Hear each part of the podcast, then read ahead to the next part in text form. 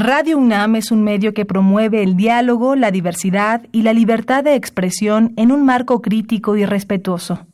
Los comentarios expresados a lo largo de su programación reflejan la opinión de quien los emite, mas no de la radiodifusora.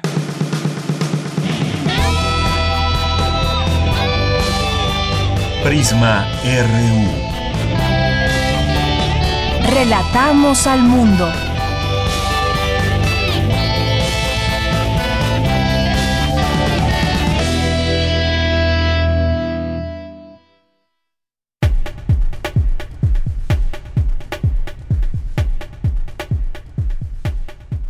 ¿Qué tal? Muy buenas tardes. Gracias por estar con nosotros, acompañarnos en cualquier parte del mundo donde nos estén sintonizando en este momento en www.radio.unam.mx y aquí para nuestros amigos de la Ciudad de México, todos aquellos radioescuchas que estén pendientes y atentos de esta emisión, de esta emisora Radio UNAM, pues también les damos la bienvenida aquí en el 96.1 de FM. Mi nombre es Deyanira Morán y en nombre de todos mis compañeros les saludamos, pero además los invitamos a que nos acompañen para que conozcan todo ese trabajo que les ofrecemos todos los días.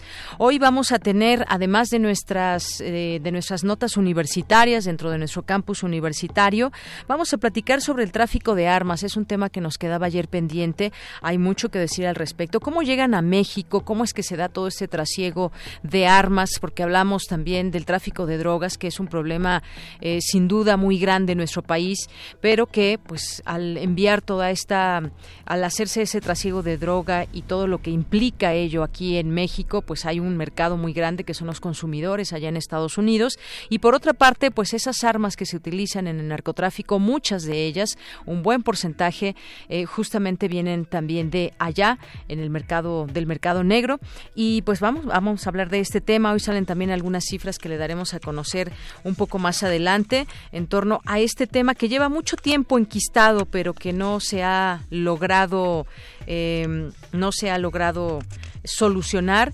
Y bueno, pues hoy el secretario de la Defensa Nacional dijo que 1.679.884 armas ilegales circulan por nuestro país y están en proceso de ser recuperadas. Hablemos de, hablaremos de este tema con el doctor René Jiménez Ornelas, que es doctor en sociología con especialidad en población por el colegio que coordina eh, la unidad de análisis sobre violencia social del Instituto de Investigaciones Sociales de la UNAM.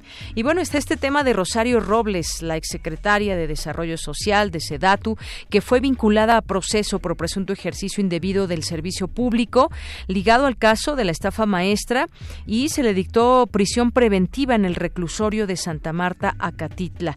Cabe señalar que su defensa afirmó que la extitular de Sedesol avisó al expresidente Enrique Peña Nieto de las observaciones emitidas por la Auditoría Superior de la Federación sobre supuestas irregularidades en las contrataciones de la dependencia y de la Secretaría de Desarrollo Agrario, Territorial y Urbano, donde también fue eh, secretaria. Esto es allá en la SEDATU. Este tema que se complica para ella, pero sobre todo también salen algunos otros nombres en torno eh, pues esta estafa maestra, a toda esta red de complicidades, algunos se están protegiendo, pero esto podría llegar o ya llegó con este dicho hasta el presidente de la República. Vamos a hablar de este tema porque pues incluso un juez sugiere investigar posible colusión del presidente, expresidente Enrique Peña Nieto y de José Antonio Mid por ese tema de la estafa maestra, un tema pues bastante bastante fuerte que se está suscitando en estos momentos. Y también tendremos en nuestra segunda hora al doctor Raúl García Barrios, eh, que nos presenta su libro Crónicas de la Basura Universitaria. Es un libro muy interesante, ya les platicaremos de qué trata, pero bueno, es, este, este libro es un producto del programa de manejo integral de los residuos sólidos universitarios con enfoque basura cero. Así es un proyecto muy interesante que han hecho allá en este campus Morelos de la UNAM. Platicaremos de ello, tendremos aquí cultura con Tamara Quirós, tendremos también hoy a Alejandro Toledo, en sus recomendaciones literarias, ¿han leído alguna vez El vampiro de la colonia Roma? Bueno, pues es una lectura muy interesante.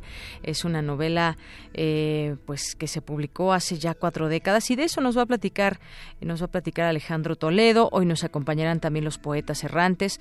No se pierdan esto y más hoy aquí en Prisma RU y desde aquí relatamos al mundo. Relatamos al mundo. Relatamos al mundo.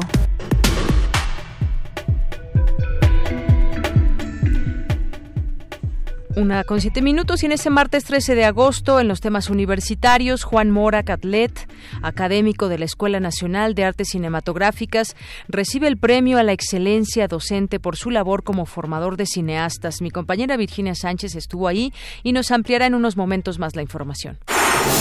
Señala académica de la UNAM que la sociedad se ha apropiado de una ideología de género que propicia violencia contra las mujeres y contra las personas LGBT. Dulce García nos tendrá aquí los detalles. Los animales de compañía pueden transmitir enfermedades y contagiar parásitos. Mi compañera Cristina Godínez nos tendrá los detalles. Sobre todo si ustedes de las personas que les encanta que su perro le lama toda la cara, la boca y todo, bueno, pues esta nota le interesa. En los temas nacionales, la Unidad de Inteligencia Financiera prepara una denuncia contra Rosario Robles por convenios de dudoso origen con universidades por un monto de más de 800 millones de pesos. Un lago del sistema de lagunas de Metzaboc en la selva lacandona de Chiapas quedó seco sin que se conozcan las causas. El exsecretario José Antonio Mid fue captado saliendo de Palacio Nacional en compañía de José Antonio González Anaya.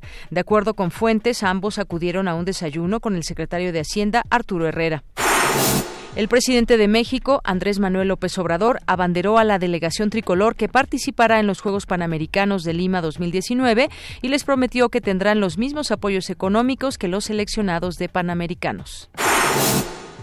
Y en los temas internacionales, bueno, los Juegos para Panamericanos, esos a los que eh, abanderó esta mañana y les hizo esa promesa también de los apoyos que hubo para los Panamericanos. Y en los temas internacionales, funcionarios del FBI y de la Oficina del Fiscal General de Estados Unidos arribaron a la sede de la Fiscalía General de la República para tratar el ataque en El Paso, Texas, con funcionarios mexicanos.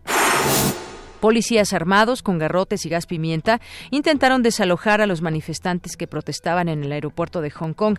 Autoridades de este país anunciaron que todos los vuelos que quedaban por salir de su aeropuerto internacional se suspendían luego de que los manifestantes volvieron a ocupar una terminal.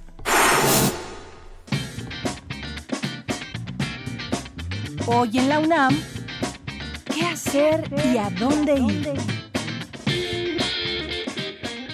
El Instituto de Investigaciones Sociales te invita a la conferencia Territorio de los Pueblos Indígenas y Despojo de los Bienes Comunes, claves conceptuales y casos de estudio en Guerrero, que se llevará a cabo hoy a las 16 horas en el auditorio del Instituto de Investigaciones Sociales, ubicado a espaldas del Museo Universum en Ciudad Universitaria. La entrada es libre. Como parte del ciclo de cine de temas sobre la salud, TV transmitirá hoy La Fuerza del Cariño, película que aborda la vida de Aurora y Emma, madre e hijas muy unidas, pero con puntos de vista muy distintos sobre la vida. Aurora es una mujer viuda temperamental, pero de buen corazón, y Emma es una joven rebelde que está deseando salir de casa e independizarse, provocando una serie de conflictos en esta pequeña familia. No te pierdas esta entrañable historia y sintoniza hoy, en punto de las 22 horas, la señal de TV UNAM por el canal 20.1 de televisión abierta. Aún puedes visitar la exposición Melanie Smith, Farsa y Artificio, que se enfoca en las obras más recientes del artista y en su mirada experimental como productora de imágenes en términos espaciales y temporales. Podrás disfrutar algunas de sus piezas más importantes en el ámbito de la escultura, la pintura, instalaciones, video y fotografía. Trabajo relacionado principalmente con la Ciudad de México, la industrialización, la economía y la urbanización. Esta muestra se encuentra disponible en el Museo Universitario Arte Contemporáneo, en el corazón de Ciudad Universitaria.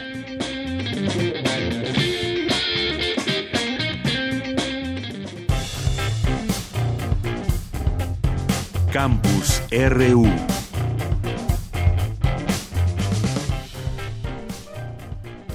Una de la tarde con 12 minutos. Hoy en nuestro campus universitario, mi compañera Virginia Sánchez nos va a platicar de Juan Mora Catlete, ese académico de la Escuela Nacional de Artes Cinematográficas, que recibió esta mañana el premio a la excelencia docente por su labor como formador de cineastas. ¿Qué tal, Vicky? Cuéntanos, muy buenas tardes. Hola, ¿qué tal, Deyanira? Auditorio de Prisma RU, muy buenas tardes. Pues sí, hoy estuvimos presentes en la rueda de prensa que se ofreció en la Escuela Nacional de Artes Cinematográficas, que apenas se acaba de nombrar así antes el CUEC, para platicar con el cineasta y académico Juan Roberto Mora Gatlet, quien por su trayectoria y logros docentes como formador de grandes personalidades del cine de Yanira que recientemente pues Roma, ¿no? Que, que ha estado en, la boca de todo el mundo y que ha puesto a nuestro país en alto, pero no solamente el país, sino también a la universidad, porque ahí se formó eh, Alfonso Cuarón, Emanuel Lubezki y Ernesto Contreras, quien pues precisamente Juan Roberto Mora fue su profesor, y por esta eh, trayectoria docente recibirá el premio a la excelencia docente de la Asociación Internacional de Escuelas de Cine y Televisión, galardón que es considerado como el Nobel del séptimo arte. Escuchemos lo que dijo Juan Mora sobre lo que representa para él recibir este premio y su papel como docente en este arte. Me siento muy honrado de recibir este reconocimiento porque es un reconocimiento dado por una asociación que reúne las 180 escuelas profesionales más importantes del mundo. Es un premio que está siendo dado creo por cuarta o quinta vez, o sea, no hay mucha gente premiada por esto, es un premio único en el en el mundo. Y me obligó, bueno, para hacer mi propuesta para el premio, a revisar mi carrera académica, que yo no había tomado muy en serio, y me di cuenta que pues sí le he dedicado toda mi vida, no solamente a hacer películas, sino a formar gente, ¿no? Yo creo que lo más importante de, esta actividad es a lo que decía Francis Bacon, conocimiento es poder, y enseñar en una universidad o en el Centro de Capacitación Cinematográfica es darles a los jóvenes futuros narradores esta posibilidad de incidir en su, sociedad. Además, eh, eh, esta, forma de ver, de incidir en la sociedad, decía él también, de reflejar nuestra cultura y que el cine pues es un, es un medio muy, muy loable para ello, pues además de ser precursor también del rescate de nuestras lenguas y culturas originarias, como lo, reflejan sus películas, eh, su ópera prima, que de hecho fue El Retorno a Aztlán, y la película Erenira la Indomable. Pero también nos platicó eh, sobre su más reciente largometraje titulado La ira o el Seol, que nos platicó pues fue a raíz de que padeció cáncer, ¿no? él decía, no es que somos sobrevivientes, porque pues más bien no nos enfrentamos a toda esta situación y que ahora pues lo refleja en esta película La ira o el sol que se va a estrenar el 16 de este mes en la Filmoteca de la UNAM y en la Cineteca, pero en la Cineteca Nacional. Pero escuchemos qué más nos dijo sobre esta su nueva realización cinematográfica. Es una película que busca dar una luz de esperanza a la gente que padece esa enfermedad o cualquier enfermedad de esas consideradas terribles. ¿no? Es una película en la cual se habla de, afrontar este problema como un reto que nos pone la vida, un reto ante el cual nos podemos renunciar o enfrentar y que tiene muchas posibilidades de salir adelante. ¿no? El, el slogan que estamos usando es, el cáncer no es una condena de muerte. ¿no? ¿Por qué? Porque mucho del sistema médico mundial, en su parte positiva, maravillosa, ha desarrollado medicinas, solo que la botellita de la medicina cuesta 35 mil pesos, ¿verdad? O sea, si tienes dinero, vives, si no tienes, te mueres, ¿no? Problemas de inhumanidad, ¿no? Problemas de negocio. La película está construida con muchas entrevistas a sobrevivientes de cánceres supuestamente terminales, gente con 20, 25 años, 15 años, que hablan de este tema y está mezclada con dos ficciones que escribí en la época que tenía yo el cáncer y que según yo de alguna manera reflejan mi estado de ánimo. Bueno, de Yanira Auditorio, pues también hay que señalar esta trayectoria de Juan Roberto Mora Catlet. Él a partir de 1975 se incorporó como docente en lo que era el CUEC, ahora Escuela Nacional de Artes Cinematográficas, pero también se incorporó como docente al Centro de Capacitación Cinematográfica, ¿no? Y las dos escuelas pues más importantes eh, en nuestra ciudad. Más de 800 alumnos han recibido clases con él, ya mencionábamos algunos de los más sobresalientes. Eh, 15 filmes tiene bajo su dirección, 11 filmes como guionista y editor y bueno, pues su obra ha recorrido más de 40 muestras y festivales alrededor del mundo y por ello pues, ha recibido múltiples premios a nivel nacional e internacional.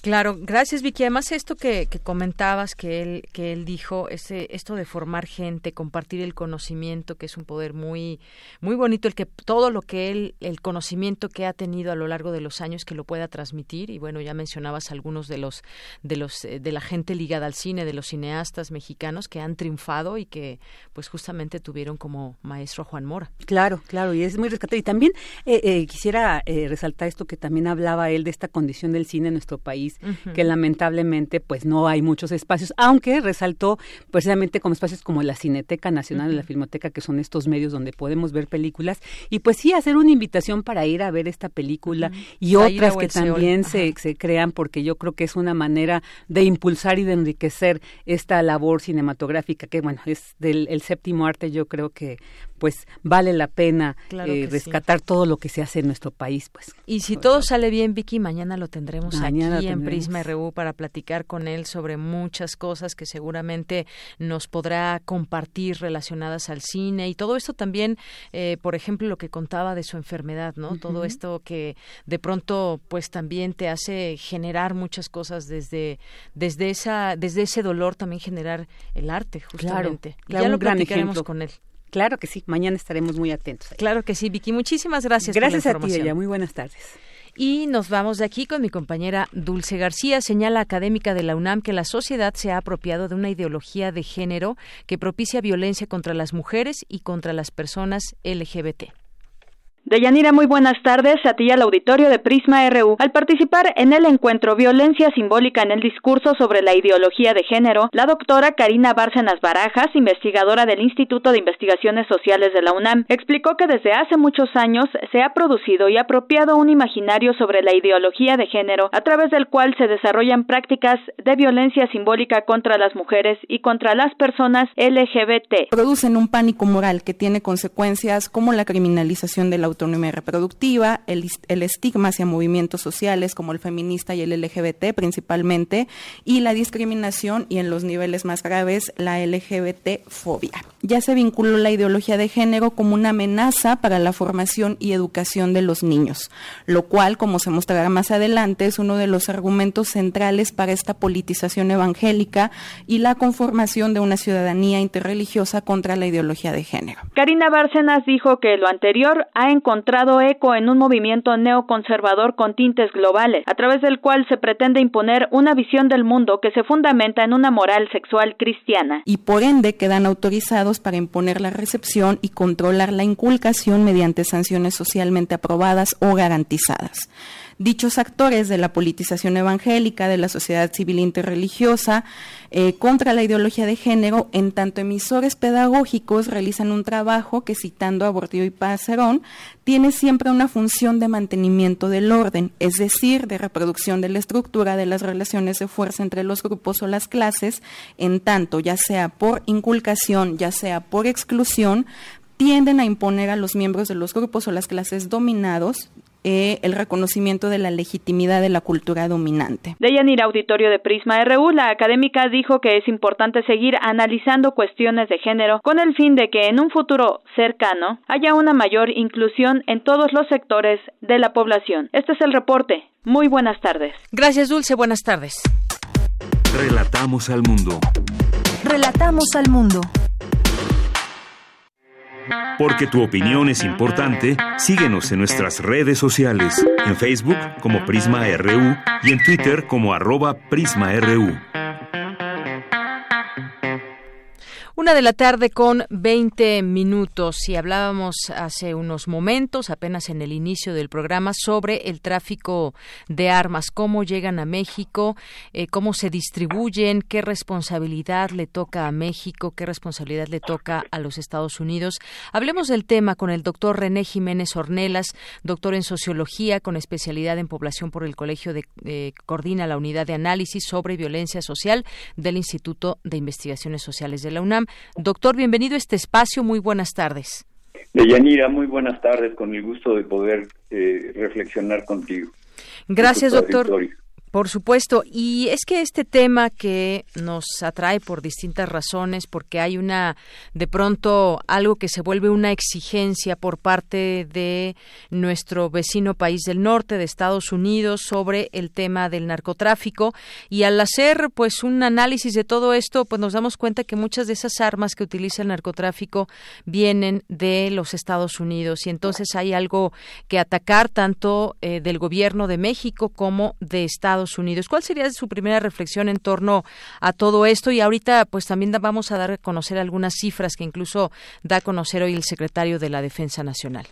Sí, mira, definitivamente eh, uno de los tráficos ilegales que se ha detectado es que el 70% de las armas confiscadas por nuestras autoridades en México provienen precisamente de Estados Unidos. Este es un dato de diciembre del 2018, agosto de 2019. Y cuando analizas los homicidios dolosos que generalmente son generados por el crimen organizado, 72% se usó arma de fuego. Esto te da la dimensión del tráfico que se, se mantiene principalmente en forma ilegal. Hay que decirlo que en Estados Unidos, por su, sus leyes, su estructura, eh, se puede obtener armas muy fácilmente, principalmente en los bazares de armas y los locales estatales. Inclusive eh, en los bazares de armas no se investiga a quien los está comprando.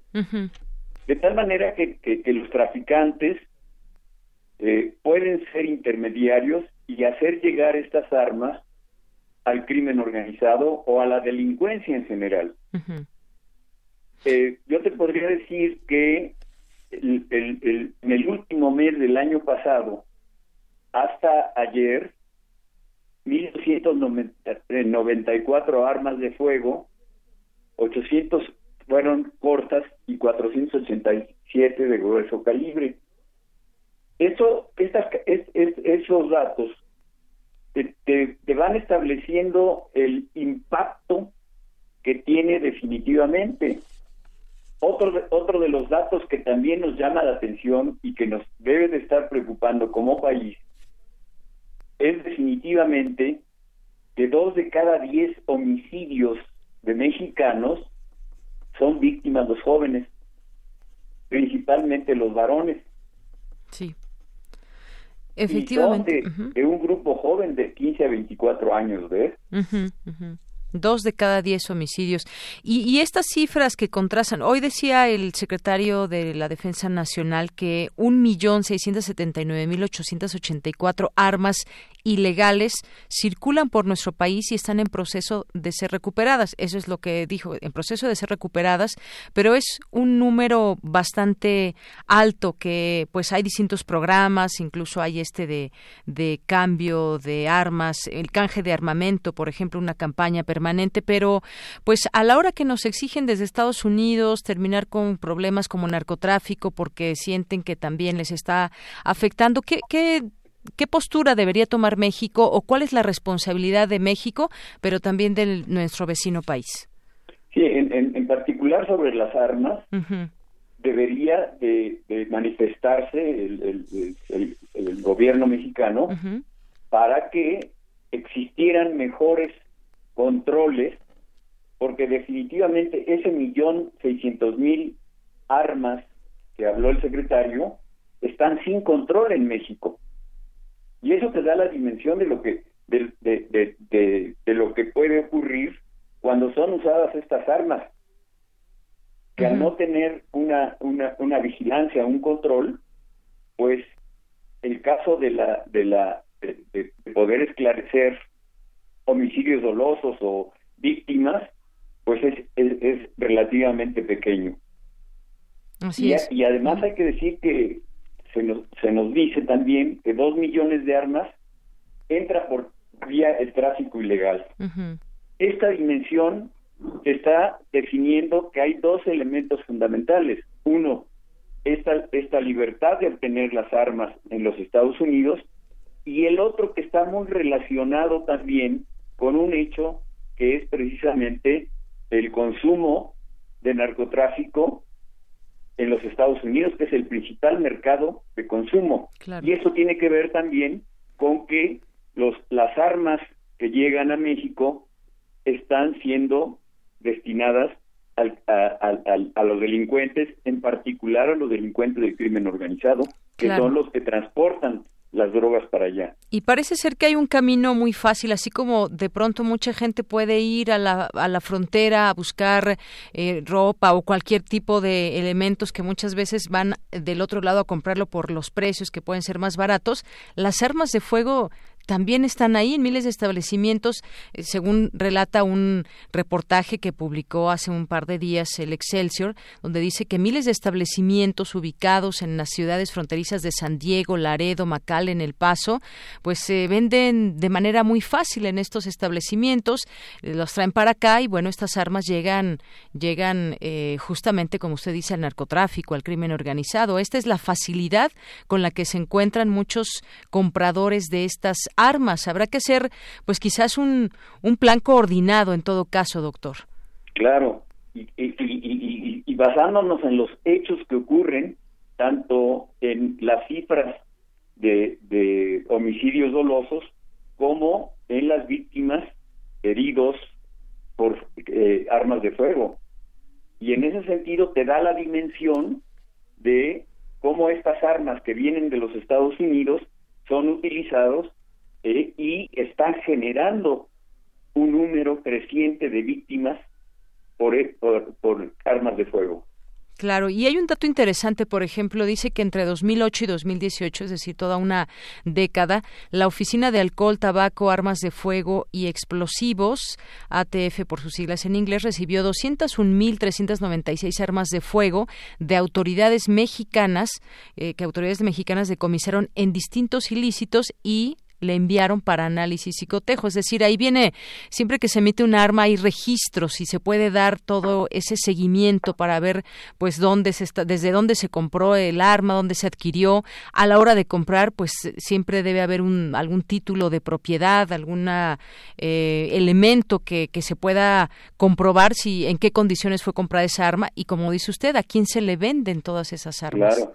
Y eso tendría que ser una exigencia ya no, ya no una petición, sino una exigencia, así como nos, nos han estado eh, eh, exigiendo no solamente la detención de, migrantes centroamericanos que no lleguen a, las fronteras con, con, Estados Unidos y ahora se nos dice que muchos mexicanos que están allá van a ser regresados porque son pobres.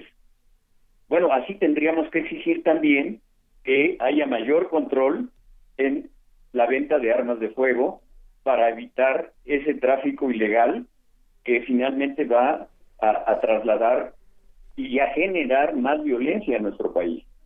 Así es. Y bueno, es que también eh, hay otros datos que eh, llaman la atención, de pronto, o que se tiene conocimiento incluso de qué ciudades. Dice, del lado de mexicano, las armas cuyo punto de partida en la Unión Americana es Washington, Utah, Illinois, eh, Georgia, Florida y Colorado, ajá, Texas, se redistribuyen de desde Tijuana, Mexicali, Baja California, Nogales y San Luis, Río Colorado, Sonora, Ciudad Juárez, Chihuahua, Acuña y Piedras Negras, Coahuila y Nuevo Laredo, Miguel Alemán, Reynosa y Matamoros en Tamaulipas. Es decir, están ubicados ciertos puntos donde se puede comenzar todo ese, ese trabajo. Quizás faltaría, pues por una parte México está trabajando en ello, pero esa manera coordinada no se ve exactamente eh, cómo puede detener este tráfico que se ha vuelto un tráfico grande y un tráfico que está afectando la seguridad de México y, pues de Estados Unidos se quejan, pero pues habrá que hacer esta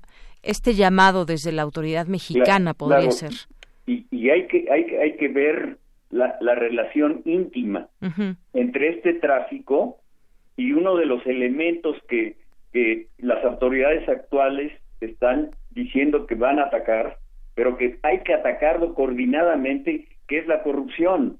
Claro. ¿Cuántos elementos de los cuerpos eh, eh, armados, policías, eh, no están vulnerados precisamente por estos delincuentes, no solamente bandas, sino crimen organizado, etcétera, que inclusive en algunos casos y, y, en, varios en varios lugares que señalaste, en donde se ha encontrado que eh, policías o gente de los cuerpos armados protegen a ese tráfico ilegal de armas. Así es, porque además, por ejemplo, de todo este armamento recuperado en México y comparado por esta mm, oficina en Estados Unidos, la ATF, el resultado es que 8 de cada 10 de esas armas proceden justamente de los Estados Unidos. Es decir, ahí no podemos eh, más que ver esta relación que existe en ese tráfico de drogas y que se necesitan mexicanos, pero también estadounidenses para que exista ese tráfico. Claro. Y, lo mismo cuando estamos hablando, por ejemplo, del tráfico de, de, droga que va de México y que puede llegar hasta la frontera con Canadá. Ahí también participan norteamericanos. Claro, sí, es, es un problema además íntimamente ligado este de las armas con el, con el narcotráfico, que pues si se acaba uno puede permear en el, en el otro. Consecuentemente, debe de permear. Muy bien. Bueno, pues es, es, es, este el problema que se tiene en, en, México, es un problema que está compartido con los Estados Unidos. Pues quizás a ver nuestras autoridades actuales puedan tomar cartas en el asunto, ahora que también se está hablando mucho de estos acuerdos, temas migratorios, pues que se empiece a ver de manera, digamos, amplia, coordinada, coordinada además, todos estos problemas que tenemos en común con Estados Unidos por supuesto, si, si realmente se quiere atacar el problema y no seguir siendo socios o protectores de estos delincuentes que, que, que trafican las armas, ¿no? Así es. Bueno, pues doctor, muchísimas gracias por estar con nosotros, por platicarnos acerca de este tema, que no es un tema que ya se acabó. Estábamos platicando estos datos de 2008 a 2018, pero pues lo que viene o los cambios que pudieran darse en esta administración que está ahora eh, al frente del Gobierno de México, pues bueno, lo seguiremos por supuesto platicando. Por supuesto, claro que sí. Muchas gracias, doctor. Sí, hasta luego. Hasta luego. Fue el doctor René Jiménez Ornelas, doctor en sociología y también eh, pues coordina la unidad de análisis sobre violencia social del Instituto de Investigaciones Sociales de la UNAM. Pues aquí están estos estos datos que se han revelado en distintos eh, momentos, se siguen revelando, se van actualizando los datos de cuántas armas son decomisadas, cómo se hace esta investigación que bueno, sí se trabaja de alguna manera con esta oficina en Estados Unidos en esa coordinación, sin embargo, pues todavía falta mucho más para tratar de acabar con este tema. Digo, siempre ha existido el mercado negro, no solamente de armas, sino de muchos y tantos eh, productos que se venden de esta, de esta manera, digamos, fuera de la ley. Sin embargo, pues cuando ya se tiene este diagnóstico, pues se puede poner manos a la obra de parte de ambos países.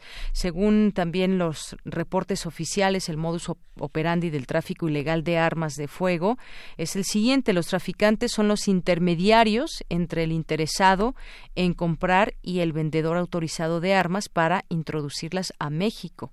Eh, estiman los informes que las armas cruzan por los 22 cruces formales que hay entre México y Estados Unidos, pero también por los cientos de cruces informales que se han abierto a lo largo de de los 3.152 kilómetros de frontera mutua. Eh, de acuerdo con distintos operativos que se han realizado en años recientes, las armas llegan a México de Estados Unidos ocultas en todo tipo de autos y camiones, escondidas en las llantas de refacción, entre las vestiduras, por todos lados, en los asientos o en compartimentos configurados, exprofeso en partes de la carrocería.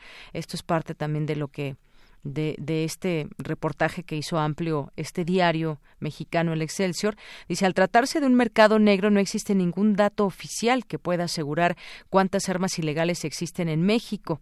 Eh, sin embargo, pues en México hasta el año hasta ese año, en 2017, en México había 16 millones 890 mil armas en poder de civiles, de las cuales 13 millones 690 mil eran armas ilegales y 3 millones debidamente registradas en la Defensa Nacional. Solamente para que nos demos idea aquí de estos datos de esto que se revela en esta investigación, con datos además que, que son que los conocen ambos gobiernos y que bueno, pues ahí están para que estén dispuestos para las autoridades y puedan seguir trabajando de alguna manera.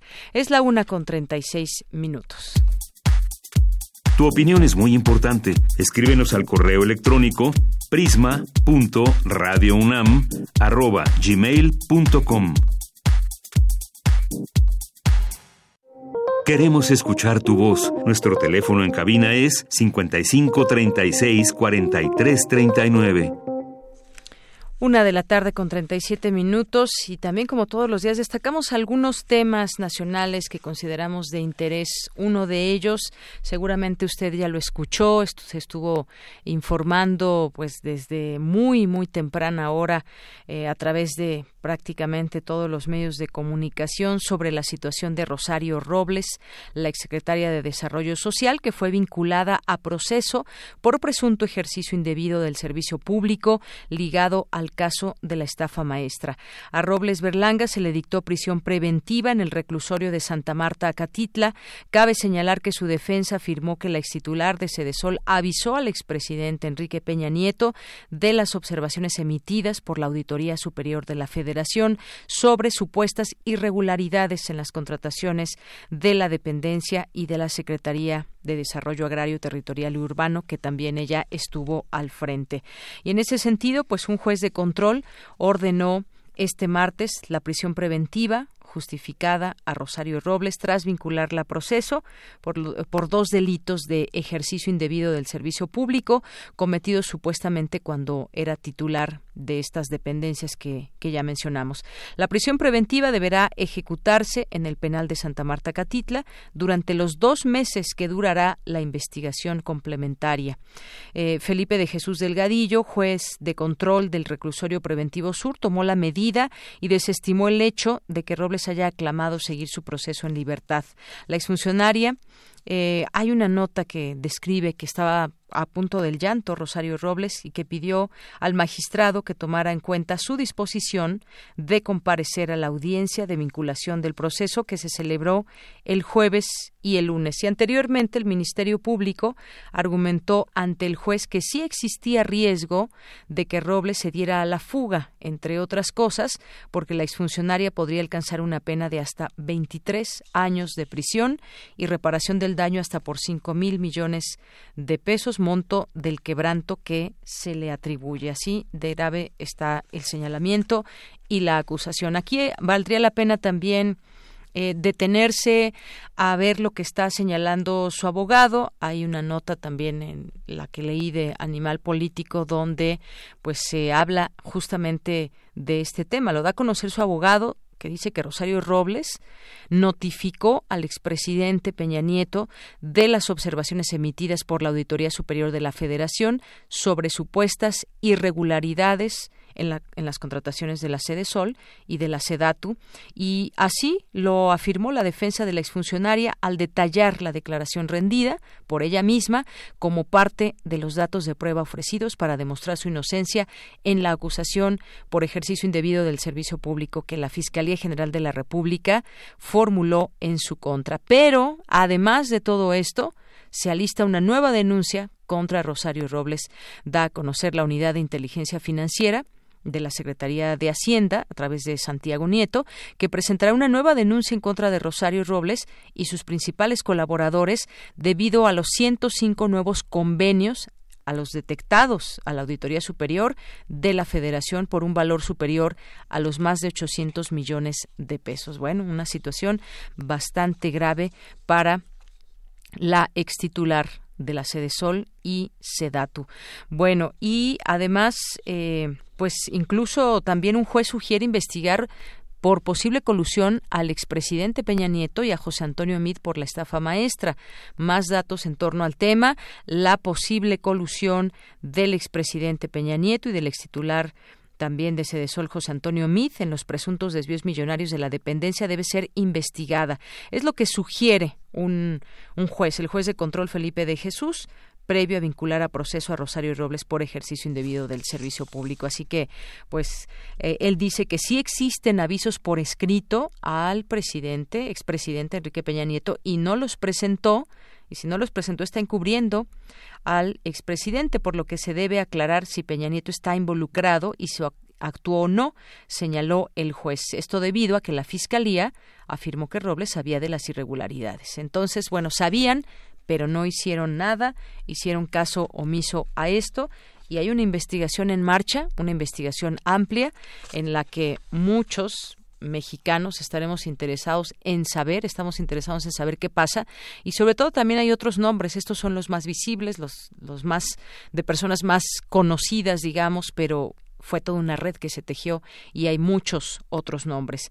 Por otra, por otra parte, investigan a 42 empresas en el caso Collado, del abogado Juan Collado Moselo, acusado de lavado de dinero y delincuencia organizada. Giran 42 empresas que son investigadas por la Fiscalía General de la República por realizar, entre comillas, negocios extraños con libertad, servicios financieros SADCB, entre otras compañías que fueron creadas entre 2000, el año 2000 y el 2013 en cinco entidades de la República, Querétaro, Guanajuato, Veracruz, Ciudad de México y Estado de México, y pertenecen a diversos sectores empresariales como eventos deportivos y espectáculos, giros inmobiliarios, promoción de emprendedores, administración de centros comerciales, servicios para la industria petrolera, hotelería y turismo, bueno, muchísimos, entre otros.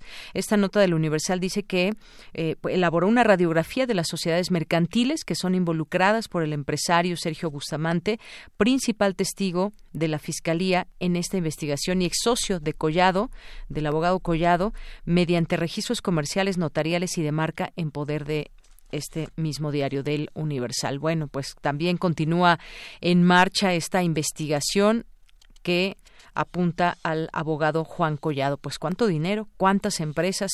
Bueno, pues parecería en algún momento muy exitosos de pronto estos empresarios, bueno, este abogado con empresas distintas que ahora son investigadas. Y bueno, por otra parte, y aquí en la Ciudad de México, la Procuraduría Capitalina investiga la posible participación de grupos infiltrados en las manifestaciones de ayer que terminaron en daños a instalaciones de la Procuraduría. La titular Ernestina Godoy dijo que están revisando todos los videos que se tomaron y no descartan la participación de grupos políticos. Eh, había gente que genuinamente estaba protestando, dijo, y había quienes no. Sobre el caso de la presunta violación en Azcapotzalco, dijo que continúan en contacto con los familiares de la víctima, quienes no han acudido a la Procuraduría para continuar con las declaraciones, pero que van a respetar esos tiempos y van a proteger a la víctima. Bueno, hay un descontento ahí, hay grupos que salieron el día de ayer a manifestarse y pues ahora lo que se sabe es que pudieron estar infiltradas estas manifestaciones con personas ajenas a esta marcha y ahora se investiga todo esto. Y bueno, en otra en otra nota que ya dio la vuelta al mundo, Nueve mujeres acusan a Plácido Domingo de acoso sexual. Nueve mujeres acusan al tenor español, eh, una de las figuras más importantes de la historia de la ópera de supuesto acoso sexual. Lo acusan. Los testimonios han sido publicados desde la madrugada de este martes por la agencia Associated Press, que solo identifica por su nombre a una de las víctimas, la mezzo-soprano Patricia Wolf. Según la agencia estadounidense, eh, Plácido Domingo presionó a las supuestas víctimas, mujeres jóvenes en los inicios de su carrera, para que mantuvieran relaciones sexuales con él a cambio de trabajos y llegó a castigar profesionalmente a las que se negaban. Los hechos se remontan a principios de los años 80 y se extienden durante tres décadas. Es doloroso oír que he podido molestar a alguien, ya contestó Plácido Domingo, ha respondido, y pese a calificar las acusaciones de inexactas, las reglas, dijo, y valores por los que hoy nos medimos y debemos medirnos son muy distintos de como eran en el pasado, es lo que dijo. Él tiene actualmente 78 años, es uno de los tenores más admirados de todos los tiempos y uno de los hombres más poderosos de la música clásica clásica en el mundo. Y bueno, pues ahí están ocho cantantes y una bailarina que aseguran a esta agencia de noticias que fueron acosadas. Y bueno, por lo pronto, por lo pronto, la Orquesta de Filadelfia cancela concierto de Plácido Domingo tras esta acusación. No se presentará con la Orquesta de Filadelfia, ya que tras las acusaciones de acoso sexual retiraron la invitación del tenor para que presente su concierto inaugural el 18 de septiembre. Bueno, pues terrible lo que está sucediendo. Vamos ahora, vamos ahora con esta cápsula que nos dejó nuestra compañera Dulce Wet, una invitación. Adelante.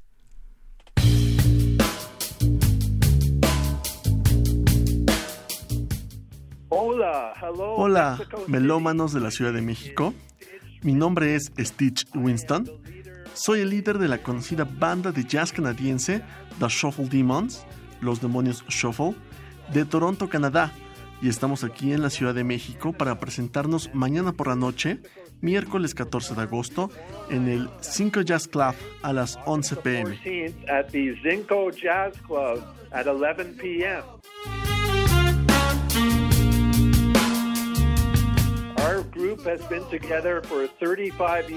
Nuestro grupo se ha mantenido unido por más de 35 años y hemos dado giras por todo el mundo. Pero esta es nuestra primera presentación en la Ciudad de México, así que estamos muy emocionados. Nosotros tocamos un muy particular estilo de jazz, donde mezclamos muchos géneros musicales, jazz, funk, rap, hip hop, música del mundo y RB, haciendo nosotros mismos todo nuestro material de manera original. Music, R&B, and we do all our own original material. We started back in 1984. Nosotros empezamos en 1984 actuando en las calles de Toronto. Literalmente tocábamos en las calles. Nuestra instrumentación también es muy única y particular. Tenemos tres intérpretes de saxofón, un bajo acústico y yo mismo en la batería. Y así como hacemos música instrumental, también ofrecemos algo de música vocal.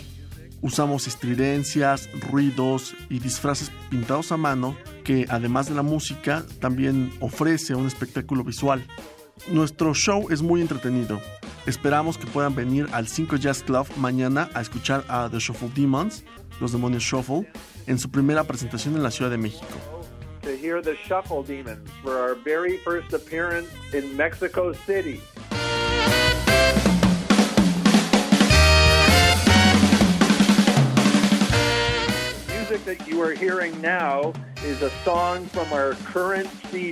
La música que están escuchando ahora es una canción de nuestro CD llamado Cluster Funk y estaremos tocando música de este CD mañana por la noche en el 5 Jazz Club.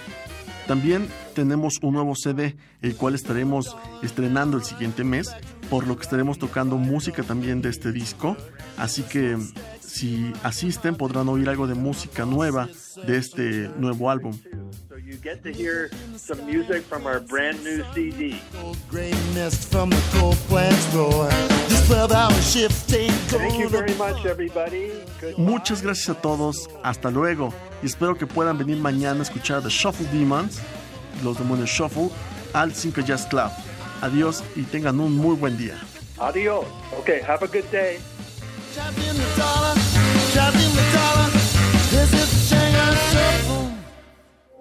Queremos escuchar tu voz. Nuestro teléfono en cabina es 55 36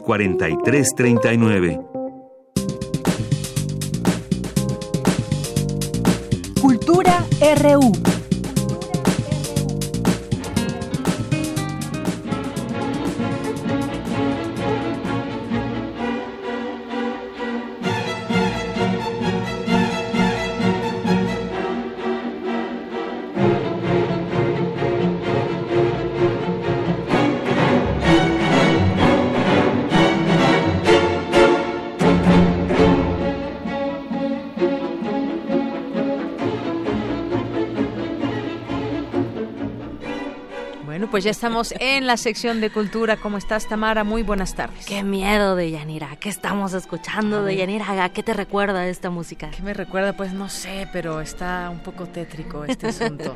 Así Cuéntanos. es. De Yanira, qué gusto saludarte, qué gusto saludar, por supuesto, a todos aquellos que nos acompañan en esta tarde a través de Prisma RU. Eh, escuchamos Preludio de Bernard Herrmann. Él es un músico estadounidense especializado en el género cinematográfico y el encargado también de sonorizar la cinta Psicosis de Alfred Hitchcock. Mm, ¿Eh? Por eso se te hacía familiar.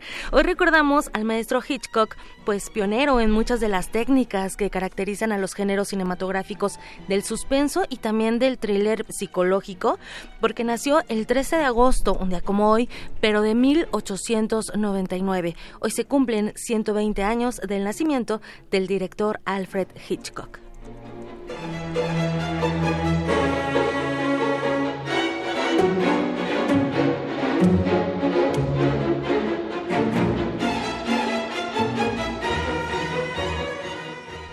Por supuesto, Dayanira, que invitamos a todos los que nos escuchan a que participen con nosotros, que nos cuenten cuál es su película favorita de Hitchcock y también su película mexicana favorita. Ahorita les digo por qué mexicana. Pueden llamarnos al 55 36 43 39 o también escribirnos a nuestras redes sociales. Por supuesto, enviamos un, un saludo sonoro al maestro Otto Cázares, quien es un fan destacado de Alfred Hitchcock. En, alguna, en algún momento nos habló de la... Mm, de la exposición que albergó la Cineteca Nacional acerca de este director cinematográfico. Y bueno, ya que andamos en los temas cinematográficos, pues les cuento que el próximo 15 de agosto se conmemora el Día Nacional del Cine Mexicano.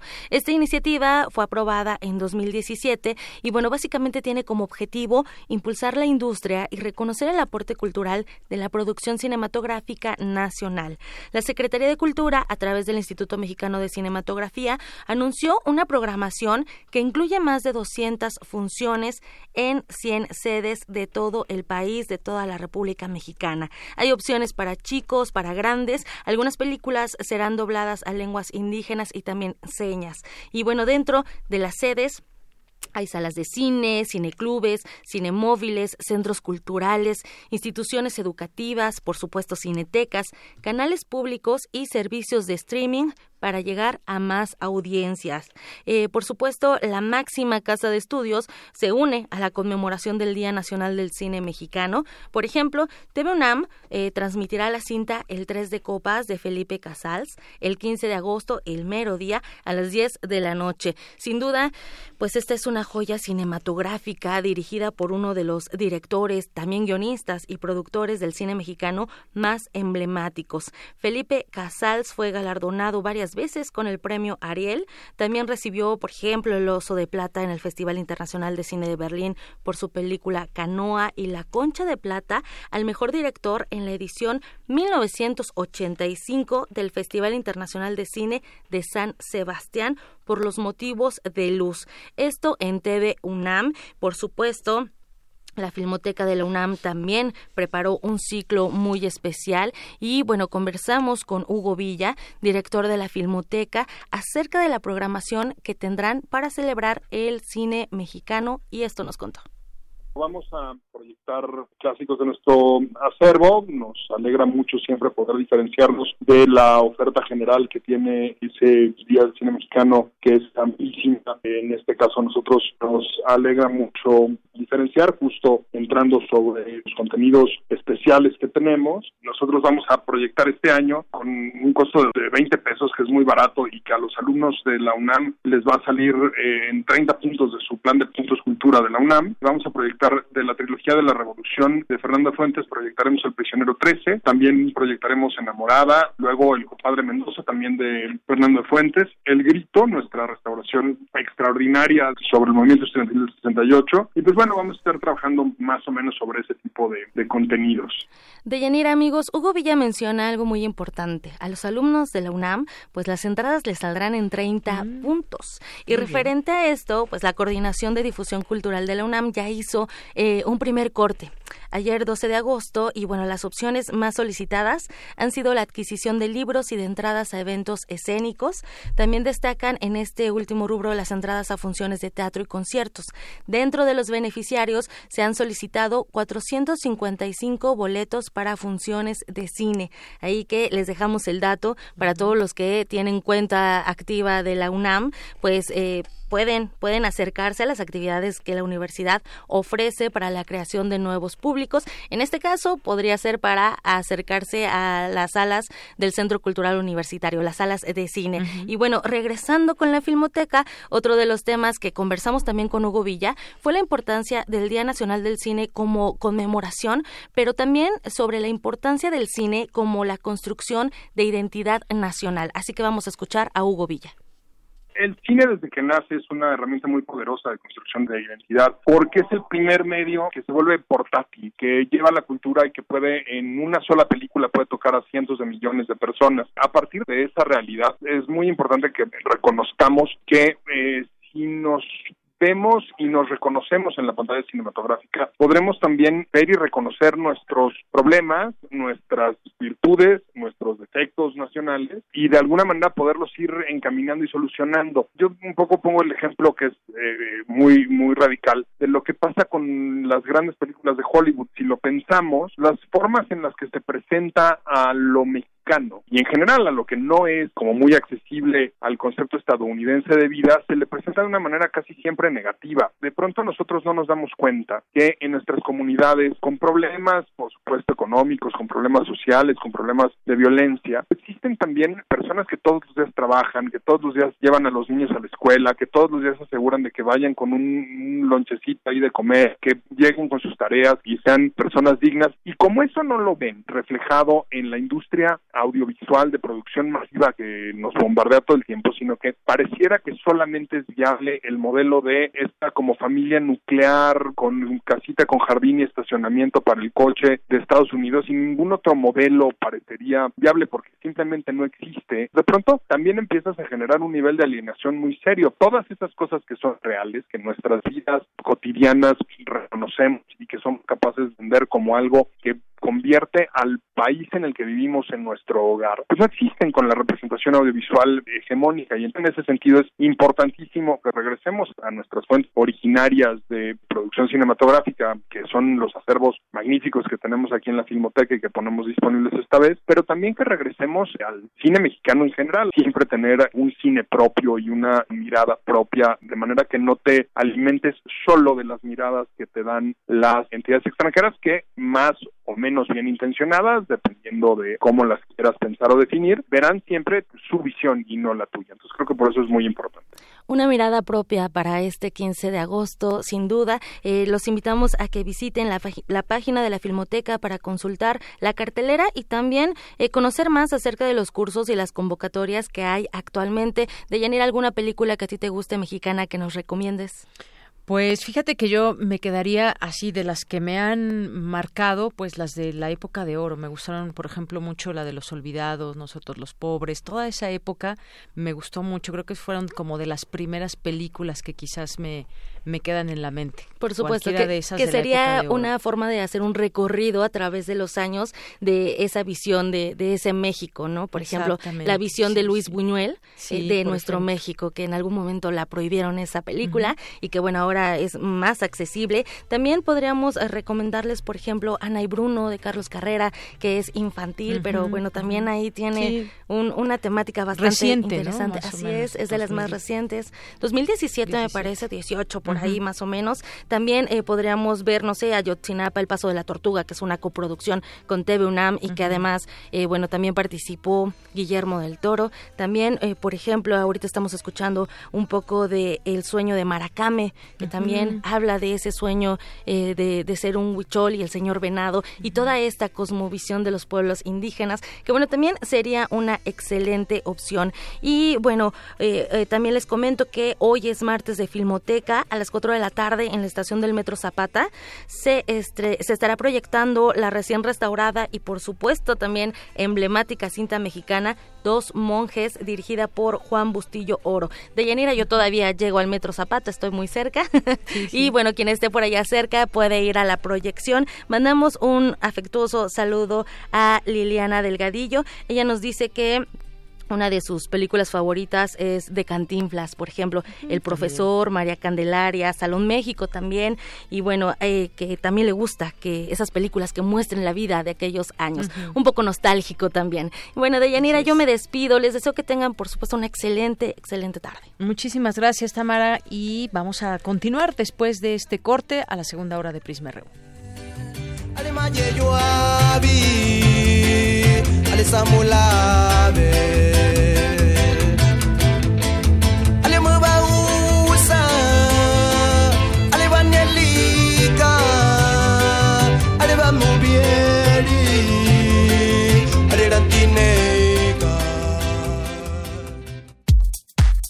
Prisma RU Relatamos al mundo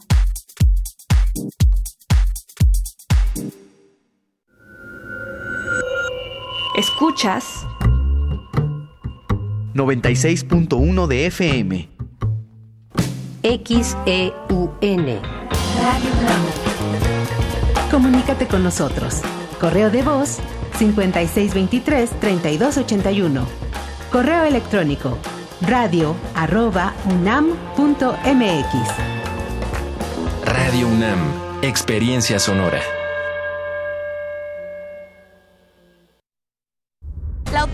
Nuestra universidad es invaluable. Desde 1929 nos ha dado libertad e independencia, condiciones que nos inspiran y fortalecen. Una autonomía que ha dado frutos, como la libertad de cátedra, la cultura y el pensamiento crítico. Es igualdad e inclusión. Un bien público que transforma a la sociedad.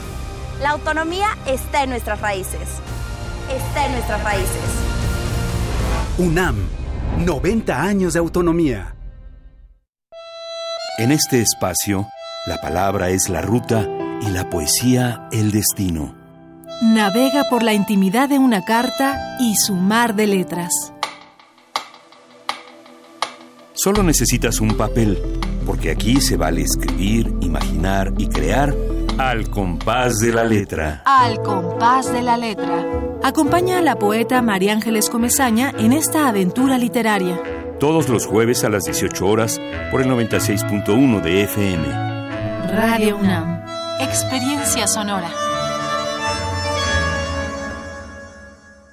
En México está creciendo la esperanza, un movimiento que se vuelve cada día más grande con la honestidad, las propuestas y la alegría de nuestra gente. Estamos unidos y eso nos hace más fuertes para transformar lo que parecía imposible cambiar. En cada ciudad, en todas las regiones, somos más los mexicanos con Morena y contigo seremos la mayoría que va a comenzar un nuevo capítulo en la historia de México. Vente a Morena, la esperanza de México. Juntos haremos historia. ¿Sabías que antes Los Pinos era un espacio cerrado al pueblo de México? Hoy, en cambio, es un símbolo de libertad. El Sistema Nacional de Fomento Musical te invita a Los Pinos a disfrutar la mejor música sinfónica completamente gratis. Visítanos en Parque Lira sin número, primera sección de Chapultepec, porque este verano Los Pinos suenan. Consulta la programación completa en www.mexicoescultura.com. Secretaría de Cultura. Gobierno de México. La lucha por la equidad de género se consigue por varios frentes, desde las ideas y denuncias del feminismo hasta la deconstrucción de la masculinidad. Entre hombres, México, un espacio radiofónico para cuestionar la imagen que tenemos acerca de lo que consideramos masculino. De lunes a viernes a las 6.50 horas, retransmisión a las 15 horas por el 860 de AM y a las 6.30 horas con retransmisión a las 17 horas por el 96.1 de FM. Para poder corregir, primero hay que reconocer. Radio UNAM, experiencia sonora.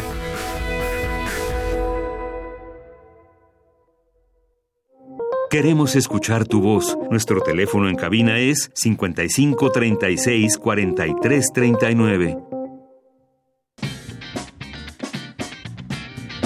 Mañana en la UNAM, ¿qué hacer y a dónde ir? La Facultad de Filosofía y Letras de la UNAM te invita a la conferencia Diálogo en torno a la educación y la filosofía, con la participación de los doctores Guillermo Hurtado y Crescenciano Grave, así como el maestro Carlos Vargas. La cita es mañana 14 de agosto a las 16 horas en el Salón de Actos de la Facultad de Filosofía y Letras en Ciudad Universitaria. La entrada es libre.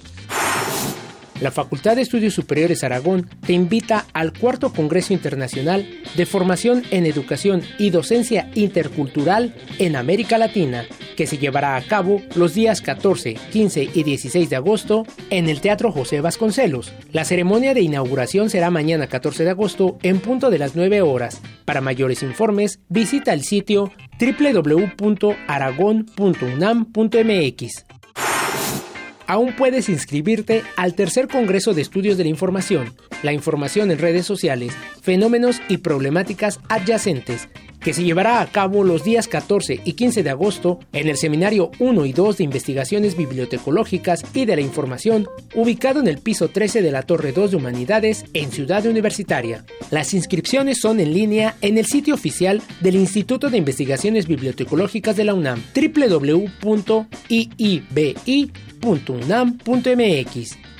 Para Prisma RU, Daniel Olivares.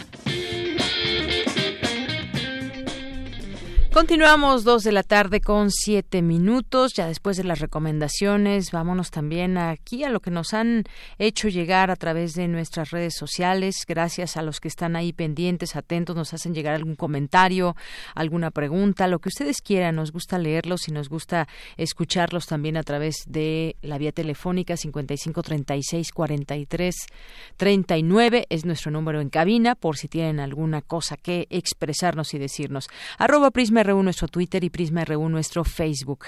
Eh, gracias y saludos a las personas como Gilberto, que están aquí presentes, César Soto, Manuel, Mónica de, Aguilar, Román Hernández, Esplayadura, Gamboa Segundo, Francisco Javier Rodríguez, Alejandro Toledo, que en un momento estará aquí con nosotros.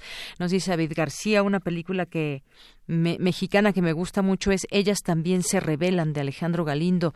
Tener una favorita es difícil, sí, es difícil. Eh, David García, muchas gracias por, por eh, participar y comentarnos de esta, de esta película. Más 52 frenos, dice, el auge del tráfico de armas se dio a partir del TLC. Se afianzó con Cedillo, Fox y su Aspan y Calderón con su iniciativa Mérida, ambos al amparo de la seguridad regional. Datos del New York Times, en 1997, 15% de los homicidios se cometieron con armas de fuego. En 2017 subió a 66%. Saludos, gracias. Más 52 Efren y gracias por esta, eh, estas, estos datos que nos compartes.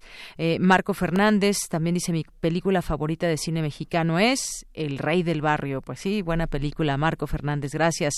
Marchas infiltradas, ¿cuántas veces he escuchado ese pretexto antes? Nos dice Ike Tecuani. Eh, también nos escribe arroba feliz, feliz, te mandamos muchos saludos. Eh, Margeven, Román Hernández García, dice excelente martes 13, mi zurdo favorito es mi hijo.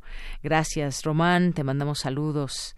Eh, también aquí Pedro Aguirre, nuestros amigos de Enalt UNAM, a Manuel Pers y también por aquí a César, César Alberto.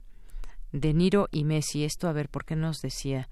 ya por el Día del Zurdo. ¿Sabías que el 10% de la población es zurda? Hoy es el Día Internacional del Zurdo y aquí nuestro compañero eh, Moisés González ponía, puso un tuit donde dice la predominancia de la, de la surdera tiene que ver, de la surdera tiene que ver con la asimetría del cerebro que funciona de forma cruzada. El hemisferio derecho domina la mano izquierda. ¿Cuál es tu zurdo favorito? Y aquí puso algunos personajes de la historia del mundo y César Alberto nos dice De Niro y Messi son sus personajes zurdos favoritos. Muchas gracias, César Alberto.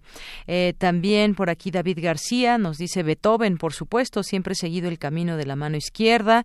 Nos dice también aquí Juanjo M, nos manda una una información, muchas gracias. Una, una información, un tuit de Patricio Monero. Berlanga dijo la changa y en el reclusorio ya anda. Esto con respecto a, a Rosario Robles, es de Patricio Monero, a quien le mandamos muchos saludos. Eh, también Leonardo.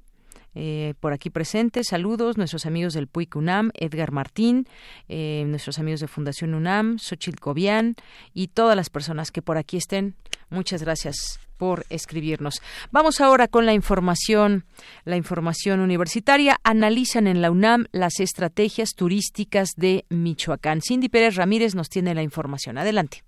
Así es, Deyanira, muy buenas tardes. Durante el seminario Desarrollo Turístico entre Dinámicas de Exclusión y Esperanzas de Inclusión, realizado en el Instituto de Investigaciones Antropológicas de la UNAM, Federico Zúñiga, investigador de esa entidad académica, habló de la promoción y creación de rutas turísticas en el estado de Michoacán y cómo éstas cosifican a los actores comunitarios al ofrecerlos como un producto vivo. Esta producción de mercancías étnicas, esta cosificación de los actores comunitarios, precisamente al verlos, al ofrecerlos como un producto vivo, que es algo que salía constantemente en las, en las entrevistas con los funcionarios estatales de turismo, en lo que, en lo que caracteriza a Michoacán como destino de turismo cultural es ofrecer este un producto vivo, ¿no? Y ese producto vivo lo conforman precisamente las comunidades purépechas sustentadas en toda este su cultura material e inmaterial.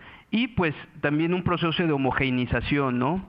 Porque se piensa que las comunidades purépechas de la región lacustre son iguales a las comunidades de la meseta purépecha o de la cañada de los once pueblos, esta cuestión del fachadismo, del mejoramiento de la imagen urbana de estos pueblos, en donde finalmente parecería que todos son, son iguales, ¿no? Y lo que va a encontrar el turista es prácticamente la misma, la misma oferta de estos, ¿no? Deyanira, el académico, también se refirió a la película Coco y cómo las comunidades de algunas regiones de Michoacán desarrollaron artesanías en torno a ella. Puso como ejemplo el caso de Paracho, en donde se construyó una guitarra de 20 metros a la entrada del pueblo en homenaje al creador de esta guitarra y que bueno salió en esta película. Asimismo habló de la explotación de algunos lugares como el lago de Pátzcuaro a partir de la película, y eso lo decían apenas en recientes entrevistas con funcionarios de la Secretaría del Turismo del Estado, eh, gracias a la película, ellos consideran que hubo una mayor afluencia precisamente de visitantes. Tan solo este noviembre de 2018 mencionan que tan solo al municipio de Sinsunzan, que es donde se desarrolla el concurso precisamente de de ofrendas tuvieron alrededor de 200 mil visitantes en una sola noche, lo cual fue avasallador para las propias comunidades. Justamente lo que está ocurriendo en las inmediaciones del lago de Pátzcuaro en el, día de Noche de Muertos es que después de estos 200 mil turistas que visitaron, están pensando ya en tomar una serie de estrategias para evitar precisamente eh, estos flujos, este avasallamiento, ¿no? Precisamente sobre eh, eh, las comunidades alrededor precisamente del lago. Hasta aquí mi reporte de este seminario Desarrollo Turístico entre dinámicas de exclusión y esperanzas de inclusión. Muy buenas tardes. Gracias, Cindy. Muy buenas tardes. Vamos ahora con la siguiente información. Si ustedes de las personas que les gusta estar acariciando los animalitos, algunas mascotas, bueno, no tendría nada de malo, pero si ustedes de los, que les gusta que les laman la cara incluso eh, pues también darle besos en la boca a su mascota, esta información debe interesarles. Los animales de compañía pueden transmitir enfermedades y contagiar parásitos. Para ahí, si hay algunos niños también escuchándonos, yo sé que son muy amorosos y amorosas con sus mascotas, pero vamos a escuchar esta información de mi compañera Cristina Godínez. ¿Qué tal, Deyanira? Un saludo para ti y para el auditorio de Prisma RU. Los gatos y los perros son parte de las familias y sus expresiones de cariño como el lamer a sus dueños son comunes. Sin embargo, esta práctica puede implicar riesgos a la salud humana, ya que transmiten bacterias que si bien no son letales, sí producen algunos malestares como inflamación crónica en el estómago, dolor abdominal, diarrea, fiebre e incluso afectan órganos como el hígado y los pulmones expresó Nayeli Xochiquetzal Ortiz Olvera, de la Facultad de Medicina de la UNAM. La especialista en gastroenterología reconoció que no todos los microorganismos que los animales transmiten a las personas causan enfermedad, pero algunos sí deben considerarse de cuidado. Pueden transmitirnos algunas otras bacterias como es el Campylobacter, que ese nos puede causar dolor abdominal, diarrea, vómito. Nos pueden contagiar de algunos otros parásitos, como es la riqueza, como son las toxocaras, que son enfermedades que nos pueden dar fiebre, que nos dan ataque al estado general, como un cuadro de gripa, hasta los hongos, ¿no? Como la tiña nos pueden contagiar.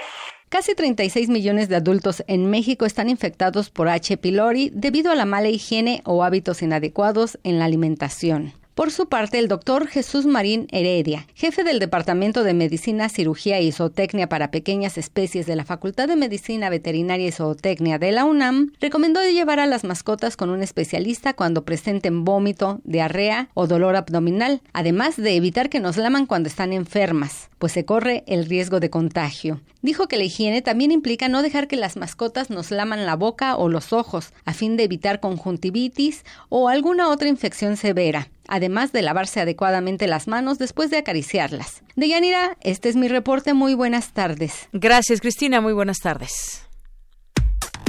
Relatamos al mundo. Relatamos al mundo. Porque tu opinión es importante, síguenos en nuestras redes sociales, en Facebook como Prisma RU y en Twitter como arroba PrismaRU. Es momento de la información internacional. Aquí las breves con Ruth Salazar. Internacional RU. La Comisión Europea insiste en que no puede hacer más por los inmigrantes a bordo del Open Arms, mientras los países de la Unión Europea no respondan a su llamado de solidaridad y propongan una solución para el desembarco o reubicación de los 151 inmigrantes. La situación a bordo del barco de la ONG española ya es insostenible, explica Ricardo Gatti, jefe de misión. Hay peleas a bordo, hay sufrimiento, en sufrimiento muy alto a nivel psicológico, como estábamos diciendo, y evidentemente hay un desgaste eh, emotivo, emocional por parte no solo también, no solo de las personas rescatadas, que también viene ya con su sufrimiento, ¿no? Cientos de bomberos luchan contra varios incendios forestales en Grecia, con el más grande atravesando una boscosa reserva natural en la isla de Evia, al norte de Atenas, en donde cuatro pueblos y un monasterio fueron evacuados se profundizan las diferencias entre Turquía y Estados Unidos sobre el tema de la llamada zona segura en el noreste de Siria, pues aumenta la posibilidad de una acción militar turca, de acuerdo con las palabras de su presidente Recep Tayyip Erdogan. Es la principal prioridad de nuestro país drenar el pantano del terror, que es el norte de Siria. Turquía no puede sentirse segura mientras las estructuras de las milicias kurdas sigan en nuestro sur y crezcan como una célula cancerosa que se está alimentando con las armas pesadas de nuestros aliados y no se eliminan. Por segundo día consecutivo, los vuelos de salida del aeropuerto de Hong Kong han sido cancelados y la terminal se ha visto sumida en el caos. Grandes multitudes de manifestantes se han apoderado de los departamentos de seguridad en el aeropuerto, bloqueando las entradas a las áreas a las que solo acceden las personas con boletos después de su derrota electoral y la devaluación de la moneda argentina, el presidente Mauricio Macri acusó al kirchnerismo de la crisis económica, que se ha recrudecido estos últimos días. Y además haciéndonos cargo de todas las dificultades que ha generado esta elección, porque de la euforia que había en el mundo económico local, internacional, el viernes, a partir de encuestas que estaban equivocadas, que decían que íbamos a tener un buen resultado. Veíamos gente que venía a invertir, a apostar, a comprar empresa argentina, a traer dinero, generando empleo, oportunidades de progreso para todos. El día lunes, ante el resultado adverso al gobierno y favorable al kirchnerismo, lamentablemente hoy hemos tenido un día muy malo, muy malo. Hoy estamos más pobres que antes de las PASO. El Fondo Mundial para la Naturaleza pidió la declaración de emergencia de bosque planetario. Según la organización conservacionista, la población mundial de animales se ha derrumbado, especialmente en áreas tropicales como la selva amazónica. Según sus resultados, el número de animales ha disminuido en más de la mitad desde 1970. Con audios de Euronews, las breves internacionales con Ruth Salazar.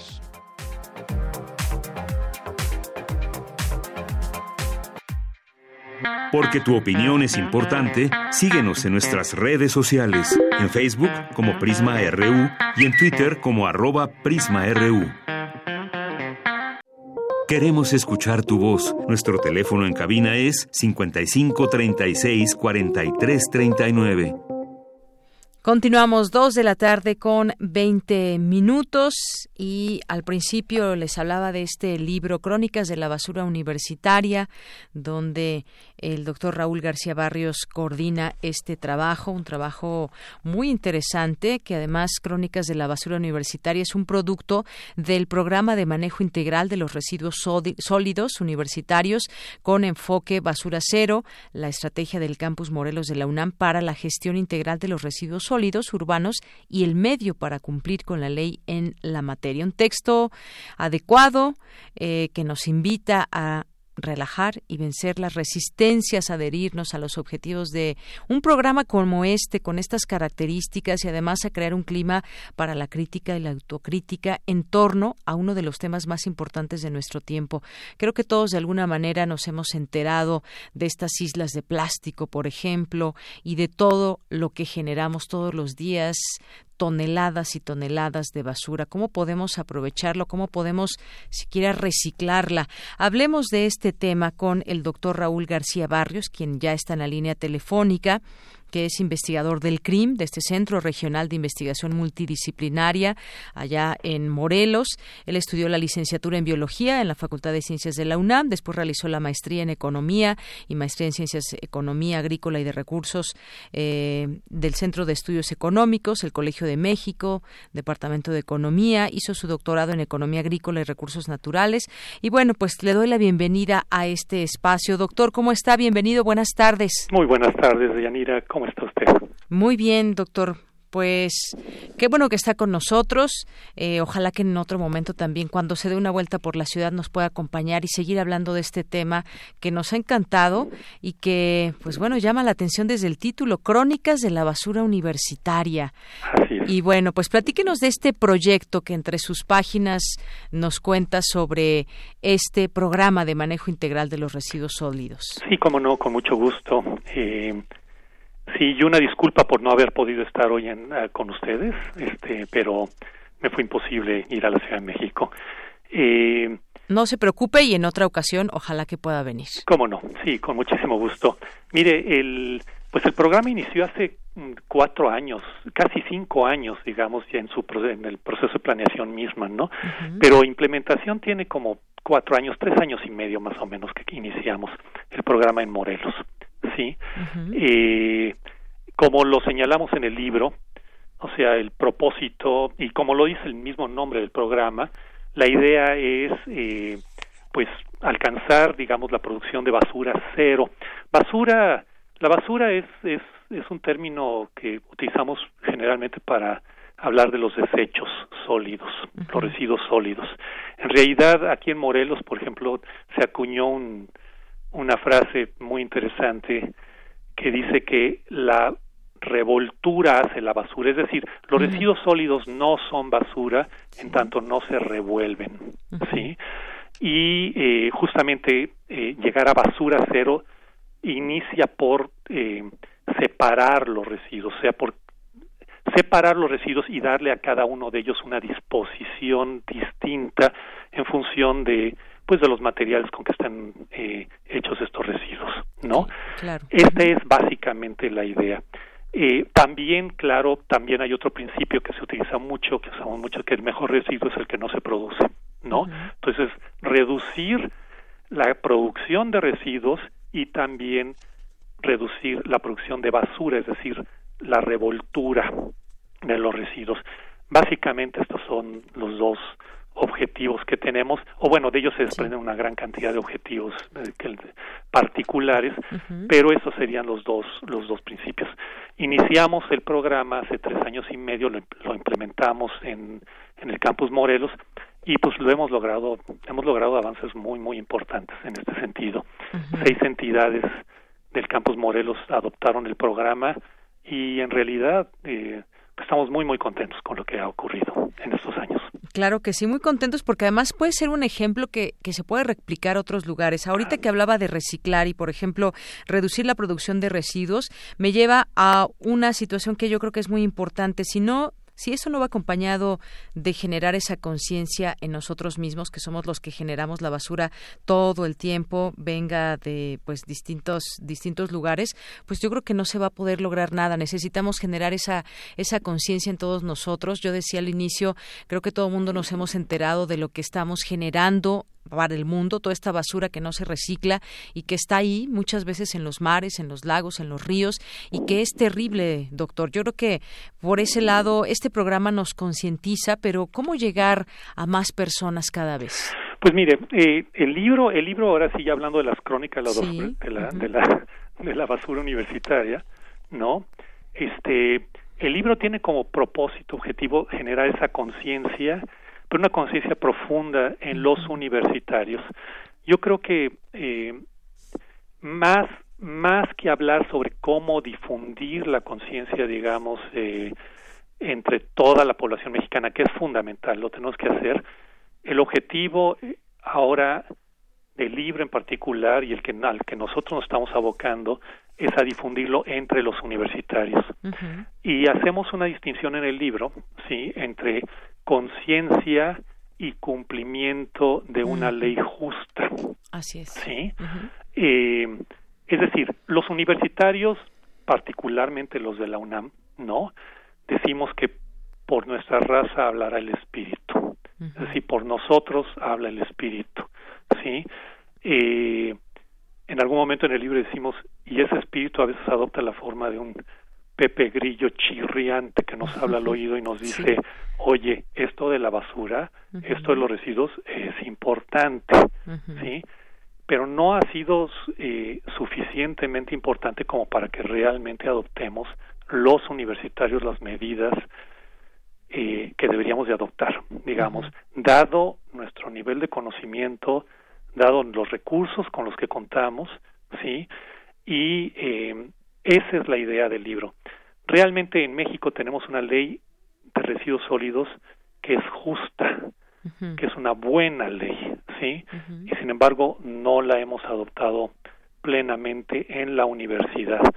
Cumplir con esa ley es obligación de nosotros, nosotros en particular quienes eh, decimos, nos decimos, digamos, este, eh, vanguardia, digamos, del conocimiento, no solamente del conocimiento científico, técnico, sino también del conocimiento humanístico, necesitamos realmente reflexionar a fondo y cumplir con nuestra función fundamental como universitarios. Claro, por supuesto. Desde ahí nace esa conciencia que se puede pues ir replicando, pero ¿qué es lo que, buscamos justamente? Y doctor, si me lo permite, me gustó mucho algunas cosas que dice el prólogo de Tomás Urtuzástegui, eh, Limpieza y basura, donde dice que la limpieza consiste en quitar la basura de un lugar para dejar el espacio sin ella, pero esa basura que nosotros creemos, ah, ya quitamos la basura, le damos seguimiento a dónde llega esa basura. Dice, se, esa basura se traslada a otro sitio, ya es en su forma original o transformada, como ocurre eh, con el papel, que al quemarse se convierte en ceniza. Entre más limpieza, más basura. Los países pobres suelen ser sucios, pero no producen basura o producen muy poca. En cambio, los países ricos producen toneladas de ella. Basta ver al país más poderoso, Estados Unidos de América, donde los contenedores de basura de las colonias residenciales son gigantes para poder recibir todo lo que se desecha. Una pequeña pila eléctrica se comercializa en un gran cartón con cubierta de plástico y estos dos empaques innecesarios se convierten en suciedad.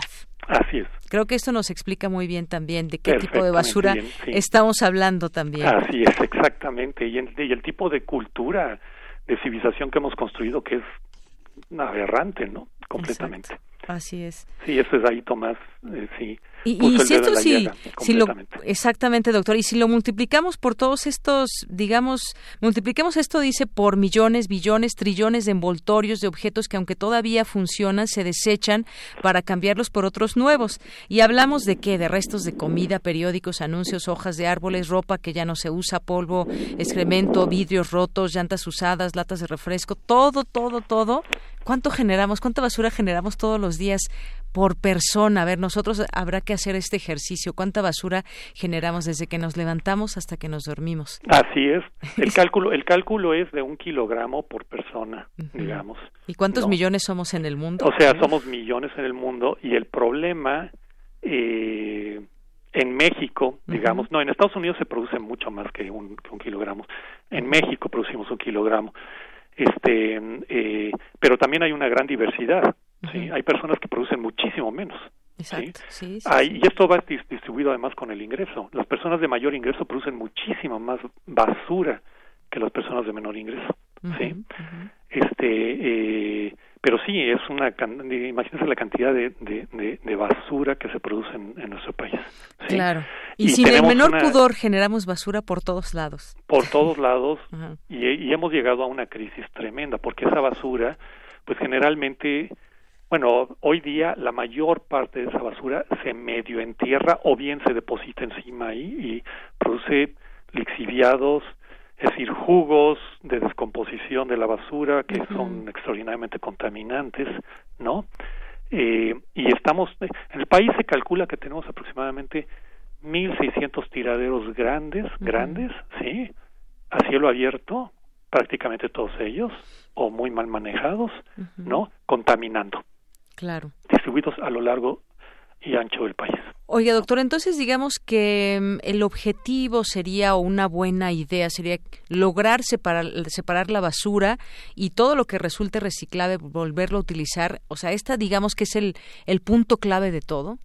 No, el punto clave de todo es realmente, y esto ustedes lo estaba, lo estaba este, mencionando, es la reducción. Ya. No generar residuos innecesarios. ¿sí? Tenemos que cambiar radicalmente nuestro patrón de, eh, de comportamiento, y de, formas consumo, digamos, de consumo. En alguna de las cartas aquí que se publican en este libro, que está además muy divertido en ese sentido, se habla, por ejemplo, ahora en algunos lugares dice, bueno, pues vas, va a haber café y todo, llevas tu taza. Y esto puede sonarle extrañísimo a alguien y decir, ¿cómo que voy a llevar mi taza? Pues sí, es una forma de cambiar esa mentalidad poco a poco. ¿Por qué tengo que utilizar un plástico y a lo mejor puedo llevar mi taza? Así es, así es. De hecho, esto es una, esto es una indicación que ya se dio en el Campus Morelos. Muy bien. Nadie se, se, redujo enormemente, digamos, el consumo de, por ejemplo, de botellas de PET y todo esto ya no se ya no se utilizan. Sí, para el agua por ejemplo. ¿sí?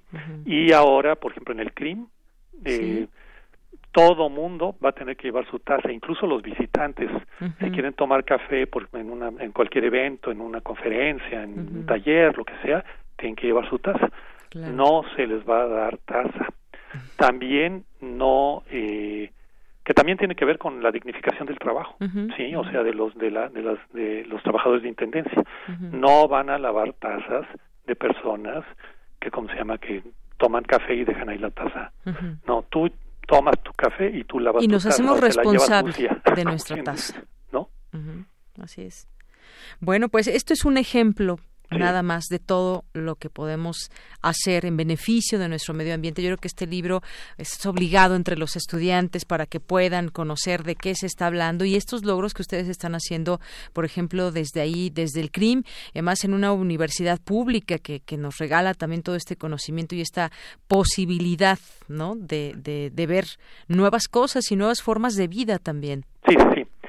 Sí, la idea justamente, el libro lo vamos a difundir. Bueno, de hecho, cualquiera puede bajarlo, es gratuito, ¿no? O sea, simplemente se puede, se puede, eh, hay que entrar a, a, eh, ¿A la página del programa Basura ah, Cero UNAM. ¿sí? a la página del programa, digamos, ¿no? Pero con, en un buscador se puede poner esto, programa Basura Cero UNAM, y ahí entra uno a la página, se busca Crónicas de la Basura Universitaria, y ahí se puede descargar el libro completo, es gratuito. Sí, está en versión PDF, en este y otras y otras versiones digitales. Claro, y bueno, pues de una forma yo decía muy entretenida, donde están aquí los perfiles de con quienes se intercambian estas cartas que tienen pues algo que decir sobre este programa, si les gusta, no les gusta y bueno, pues ustedes léanlo y ya después nos comparten sus opiniones, como dijo el doctor, lo pueden ya bajar de internet o adquirirlo, lo pueden ¿dónde lo pueden adquirir si lo quieren? En, realidad este no no está a la venta. Ah, muy bien. Solamente está bueno, en muy mal. formato gratuito. Muy bien, sí eh, hubo una hubo un tiraje pequeño digamos o sea eh, para evitar gastar papel. De hecho entonces en realidad si hay personas interesadas les pedimos escriban a la, al, al CRIM no y este y entonces se pueden ir imprimiendo los libros este eh, a, a, encargo podríamos decirlo así bueno, pues entonces yo este ejemplar que, que tengo, que ya leí, lo rolaré aquí entre los compañeros, entre los universitarios, para que puedan, puedan conocer de qué trata este programa. Y por lo pronto, doctor, pues le agradezco mucho que haya estado con nosotros y queda una invitación pendiente cuando esté por aquí en la Ciudad de México. Cómo no, con muchísimo gusto. Le agradezco muchísimo. A usted, hasta luego. Hasta luego. Muy buenas tardes. Bueno, pues fue el doctor Raúl García Barrios quien coordina este libro Crónicas de la Basura Universitaria. Continuamos. Relatamos al mundo. Relatamos al mundo. Porque tu opinión es importante, síguenos en nuestras redes sociales, en Facebook como Prisma RU y en Twitter como arroba PrismaRU. Queremos escuchar tu voz. Nuestro teléfono en cabina es 5536 4339. Continuamos dos de la tarde con 35 minutos y seguimos también hablando y platicando con nuestros universitarios y ahora pues ya llegaron los poetas errantes que forman parte de nuestra universidad y que han hecho un trabajo en su servicio social que nos vienen a presentar todos los martes. Y hoy hoy me acompañan Alejandro y Arturo que son parte de este de este grupo de los poetas errantes. Bienvenidos. Gracias. Gracias, Deyanira. Hoy, hoy que vamos a escuchar, cuéntanos, Arturo. Es una cápsula de nuestro compañero Julio, él no pudo venir. Esta cápsula me gusta mucho. Habla de una experiencia que él tuvo, una experiencia de asalto. Pero no está presentada, uh, está de, presentada de manera um, muy accesible. es, tiene un sentido de humor. Y él intentó narrar una experiencia en la que la poesía interviene a pesar de que la historia en general es una historia que si alguien escuchara por primera vez pensaría, pues es de tensión, es un momento muy incómodo, de angustia. ¿Cómo es que la poesía puede entrar en un momento así? Eso es algo que me gusta mucho de lo que hizo Julio. Um, este es su tercer guion, entonces se nota mucho el cambio que, que consiguió. No sé si se acordarán de el guion Polipoesía, donde narraba sobre los policías, eh, sobre la muerte. Esos son dos guiones de él. En este es muy ágil, muy entretenido. Muy bien. Alejandro. Y bueno, también cabe mencionar que hay un trabajo de voz eh, de fondo en donde nosotros pues descubrimos también que fuimos perfeccionando, ¿no? El trabajo que hubo detrás en, eh, en, la dicción, en la proyección. Eh, cada viernes que teníamos eh, los talleres actorales, pues ahí se ve el resultado, ¿no? Y bueno, este es como el resultado de esto. Claro, pues nos da mucho gusto eso. sí, Arturo. Pues nada más, como una pequeña acotación breve. Ale y yo somos historiadores, somos los únicos historiadores en el equipo. A nosotros nos sirvió muchísimo el proyecto. Ah, aprendimos muchísimo. Una de las cosas fue la dicción, la modulación de la voz, pero también elaborar guiones. Nos sirvió porque en la carrera mm, no es el interés principal formarnos para divulgar conocimiento histórico. Entonces, conocer cómo se elabora un guion que sea ágil, que sea ameno, utilizar recursos sonoros para interesar a la gente y tenerla atrapada escuchando el guion, fueron recursos muy útiles para nosotros. No, pues qué bueno, porque efectivamente de pronto el venir a hacer el servicio en la radio uno se imagina vienen puros comunicólogos y demás, pero también eh, son bienvenidos, por supuesto, de otras carreras, como en el caso de ustedes de historia, allí en filosofía, y vamos a escuchar también este progreso que nos han que nos han venido ofreciendo y que hoy también se puede cristalizar en estas en estas últimas cápsulas que, que nos van a ir presentando en estas ocasiones. Así que si les parece bien, vamos a escucharle y regresamos a despedirnos. Adelante. Poeta soy, errado voy, buscando el sonido que deja la voz. Corazón, alcanzando el tuyo es un destino decidido, puedes ver. Poetas errantes.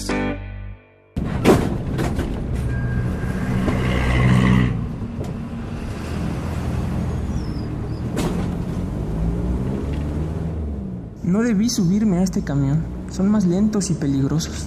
Se sentó donde pudo, mientras veía caer el sol sobre el asiento de al lado. Recordó los robos a camiones que había visto por internet en esa zona, a los asaltantes cuando escapaban con el botín. El camión parecía muy lento. Las combis son más rápidas. Debí esperar una. Mientras más gente suba, mejor. Miraba fijamente a las personas que subían esperando reconocer al asaltante, pero no lo veía. Por su mente pasaban los titulares que había visto en los periódicos. Asalto en combi deja tres muertos. Justiciero muere y mata a dos en asalto. Intento de asalto termina en golpiza al ladrón. Ni modo. Espero llegar pronto. El camión, como si lo oyera, avanzaba más rápido.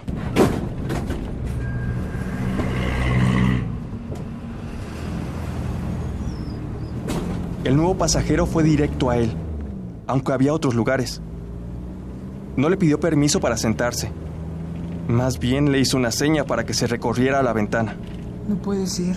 Debí esperar la combi. Cálmate, cálmate. El nuevo pasajero parecía vigilar el curso del camión.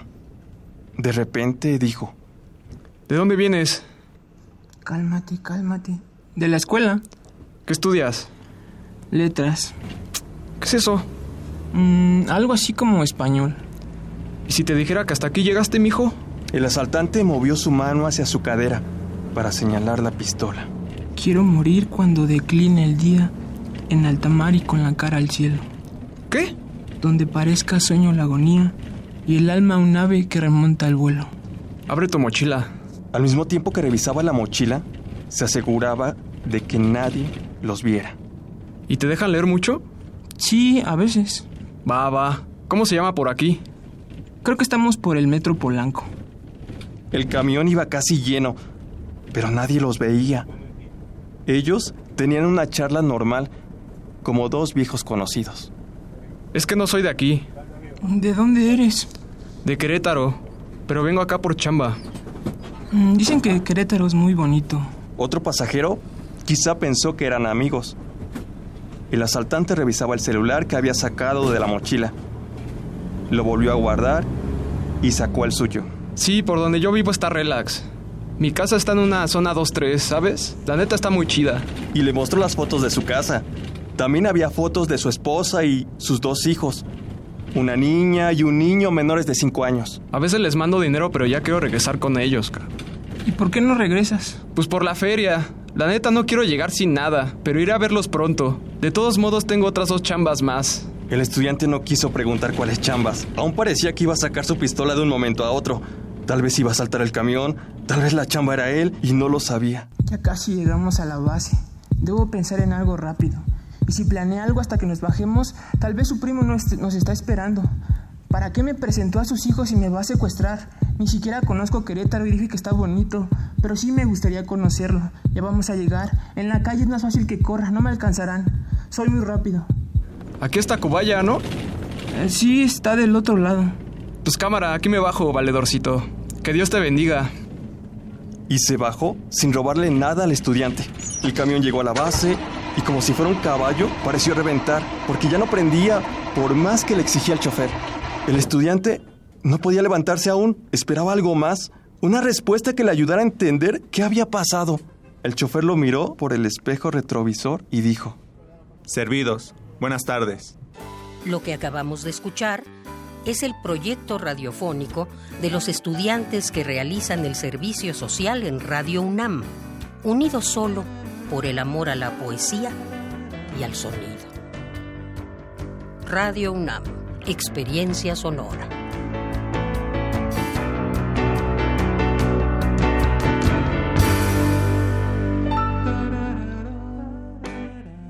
Pues sí, nos mantuvieron a la expectativa. Finalmente, bueno, en una ciudad como la gran ciudad de México, de pronto podemos imaginar tantas cosas como este eh, asalto que se imaginó ahí Julio.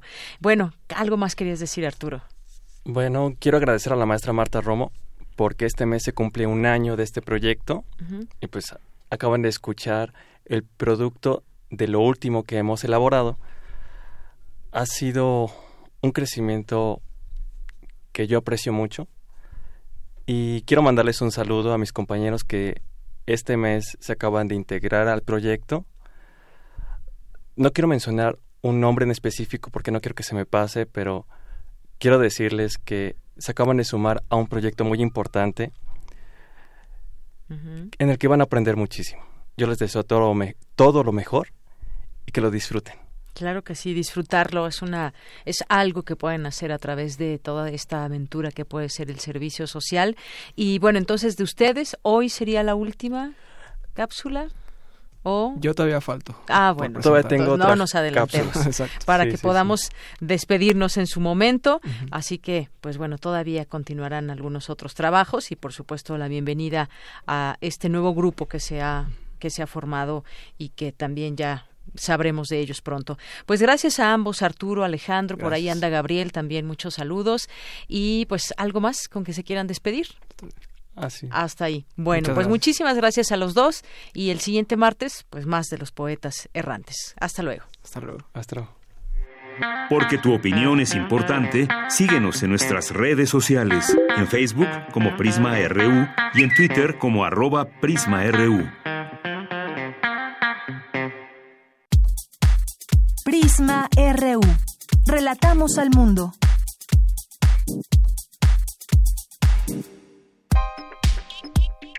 Colaboradores RU. Literatura. Dos de la tarde con 46 minutos. Ya está en la línea telefónica Alejandro Toledo, escritor y ensayista. Arroba Toledo Bloom, así lo encuentran en su Twitter. Y hoy nos va a platicar del vampiro de la colonia Roma. ¿Cómo estás, Alejandro? Buenas tardes. Bien, muy bien, Dayanira. ¿Cómo estás tú? Muy bien, gracias. Pues este libro, no me acuerdo en qué año lo habré leído, pero me encantó este libro del vampiro de la colonia Roma. Pues cuéntanos acerca de esta novela que se publicó ya hace cuatro décadas. Sí, originalmente se llamó Las aventuras, desventuras y sueños de Adonis García, el vampiro de la colonia Roma. Ese era el, título original que con el tiempo tendió a cortarse y la conocemos como el vampiro de la colonia Roma y lo demás queda como parte de un subtítulo que sería las aventuras, desventuras y sueños de Adonis García. Eh, el personaje de Adonis está basado en un personaje muy conocido en los años 70 en el en el medio eh, homosexual que se llamaba Osiris Pérez Castañeda, que es a, quien Luis Zapata transforma en en Adonis García, ¿no? Y el, el libro eh, está basado en, contaba Luis Zapata, en seis horas de grabaciones que tuvo con este personaje. o sea, la grabadora tiene ahí como un papel esencial en la creación de este libro, aunque también hay pues, un trabajo claro de, de escritura, por ejemplo, de propuesta formal, al no no hay mayúsculas, se va no hay puntuaciones, hay espacios que, que, te van dando el ritmo de la, de la historia. Y hay epígrafes que en, los siete capítulos que tiene el libro que son pas, son puestos como si fueran cintas, como cintas de grabación, las siete cintas que grabó eh, Luis Zapata con epígrafes de, de la picaresca, de la, de, de la picaresca tanto española como, como mexicana, lo que nos da señas de cuál es el tono o el estilo que va teniendo el, el, el este Adonis o Osiris un, pícaro homosexual digamos ubicado en, en, la Ciudad de México en, el, por los rumbos de la de la zona rosa eh, frecuentador de los de los Sambors que casi todas las historias que le pasan ocurren alrededor de algún Sambors. Y esa fue una de las razones por las que Sambors no quiso vender el, el libro en ese en ese momento. Sí, sí, algunas de las historias que se entretejen en algunos sitios de ahí, ¿no? Sí. En los baños, por ejemplo. Sí, en el momento fue, digamos, una, fue sorpresivo encontrar una descripción tan descarnada del ambiente homosexual de los años 70, no era, no era lo, acostumbrado, este José Joaquín Blanco dice que que que, el, vampiro de la colonia Roma saca la literatura gay del closet porque lo hace. este libro se convirtió en un bestseller. Cuando la literatura que se escribía antes de estos relacionada con con bueno voy a usar términos que usa Luis Zapata en la novela con gente de ambiente de onda o, dice mucho de gallos era más bien este de gueto digamos de, de grupos pequeños este gracias al vampiro de la colonia Roma esto se hace más, abierto, digamos, ¿no? Tanto en el desarrollo de, de, Luis Zapata como escritor en otros, en otros libros, como en otros autores. Yo recuerdo que también después del vampiro de la colonia Roma recuerdo haber leído un libro de, un escritor que lamentablemente ya falleció que se llamaba José Rafael Calva que se llamaba Utopía Gay era también un libro escrito como de corrido y que contaba la, utopía gay era el embarazo supuesto de un, de un hombre, ¿no? Que era un libro también entretenido, ¿no? Entonces el vampiro pues es una novela picaresca, eh, se cuentan muchas aventuras, es, un libro escrito en, en una prosa coloquial, parte de su encanto es el, el, estilo así juvenil, digamos, desenfadado que tiene la... Muy entretenido además. Sí, me recuerda un poco también a, a, otro, a un libro que también tuvo conflictos con, en este caso con tiendas departamentales, que fue La princesa del Palacio de Hierro. Mm, que era una, en ese caso una chica, un libro ya creo que de los años 60 por ahí de Gustavo Sainz, este de una, una chica que contaba sus aventuras este, juveniles, ¿no? En este caso la narración empieza cuando el, joven eh, Adonis tiene como 16, 17 años. Hay algunos datos este, de, que nos dan la fecha exacta, digamos. por ejemplo, cuando regresa a la Ciudad de México es el 11 de enero de 1967 y él la tiene muy presente porque es el día que nevó en, en el Distrito Federal, ¿no? Hay otros elementos, por ejemplo, una película que se llama Sorgeye, que se estrena creo que en 1969. Entonces la novela empieza por ahí y transcurre en, en, todos los años 70, digamos, ¿no? Eh, lo explícito de algunas situaciones es algo que asombró en ese momento y que causó también cierto cierto revuelo. Ahora nos parece ya como más natural y este eh, y permanece la parte picaresca o, divertida, ¿no? Que tiene el libro junto con la audacia en la en la forma de, de la de la escritura, ¿no? Hay ciertos motivos, digamos, aunque aunque viene de la de, grabaciones y eso, claramente hay un trabajo este, literario, ¿no? Y el que escribe es alguien educado, por ejemplo, en esa literatura picaresca española y mexicana y sabe a partir de ciertos elementos eh, darle eh, profundidad a la historia no es solo anecdótico desde el comienzo se cada casi cada comienzo de capítulo abre con un paréntesis que son sueños que tiene el, el, personaje el protagonista. Y en el primero se hace una pregunta que es y tú qué vas a hacer cuando Dios se muera es una película una pregunta que queda ahí como como volando en la en la historia, ¿no?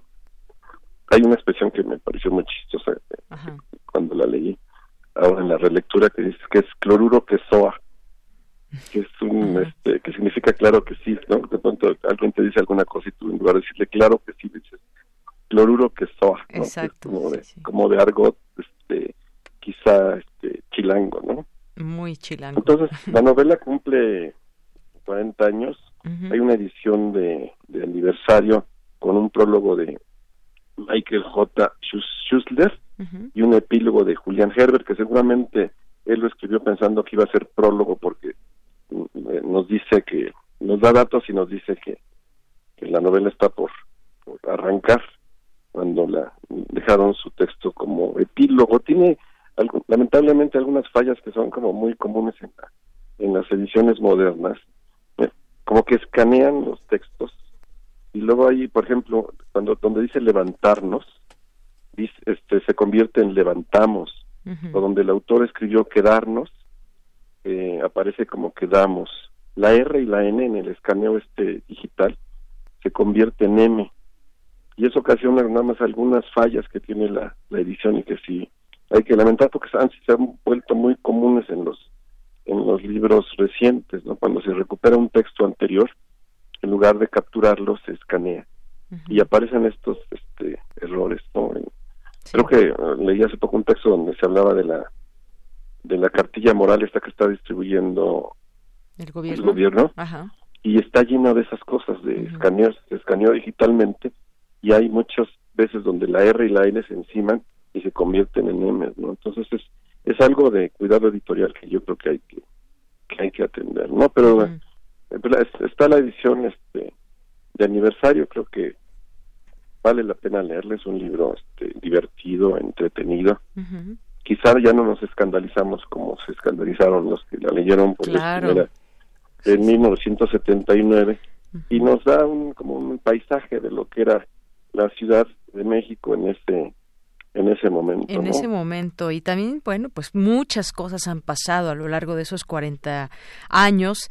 Eh, sin duda, ahora cómo se ve toda este, todo este tema gay y toda la forma también de relacionarse, estos lugares también en, en el libro, esos submundos de la Ciudad de México que se platican, que, pues bueno, ahora existen muchos lugares, yo creo que valdría la pena también cronicarlos, muchos se han hecho, de todo lo que tiene que ver justamente con el tema eh, gay visto desde un homosexual eh, eh, lo que sucede en nuestra Ciudad de México, las formas que tenían de, de conocerse, de entablar una relación y ahora y que como decimos han cambiado muchas cosas, otras quizás no tanto, pero pues ahí está esta edición de aniversario. Yo ya no sé si tengo ese libro que leí originalmente, pero sería bueno ir por esa nueva edición.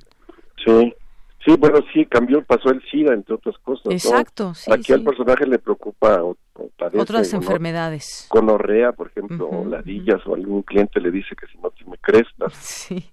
Pero entonces eh, era más eh, flexible, digamos, el asunto, ¿no? El, preservativo era opcional, no era tan necesario como vitalmente como como se convirtió después. Pero sí, sí, es un libro, este, dice Julián Herbert que es acogedor lo que no sé si lo dijo en un sentido este inocente o, o, de otra manera, pero realmente lo es. O con otro sentido, exactamente. De las dos formas lo es. Es, un libro como muy atrevido para su momento y que ahora de, él nos queda lo, lo, divertido, ¿no? es un libro no solo para gente, como dice aquí, de ambiente o de onda o, gallos, que dice los dice gallos, sino como todos lo podemos leer y disfrutar de este de esa lectura. este personaje que se llama Adonis García, ¿no? que es un, pícaro homosexual. Claro, un gran personaje de la novela. Pues bueno, a leer eh, esta edición, a leer este libro, El vampiro de la colonia Roma, muchas cosas que nos podemos encontrar. Y pues muchas gracias por traerlo hoy a la recomendación, Alejandro. Bueno, que estés muy bien. Igualmente, hasta luego, un abrazo. Bueno, y ya nos despedimos, nos vamos a despedir con esta canción que en cualquier momento va a empezar a sonar, que es de Carlos Puebla. Y es que un día como hoy nació Fidel Castro. Allá en Virán, Cuba, en, en un 13 de agosto de 1926, va a cumplir tres años que murió, noviembre de 2016. Y con esta canción nos despedimos y les deseamos que tengan una gran tarde, buen provecho Escuchemos y disfrutemos de esta canción. Mi nombre es Deyanira Morán y a nombre de todo el equipo, gracias. Buenas tardes y buen provecho. Es Carlos Puebla y en eso llegó Fidel. Y en eso llegó Fidel. Se acabó la diversión. Llegó el comandante y mandó a parar. Se acabó la diversión. Llegó el comandante y mandó a parar.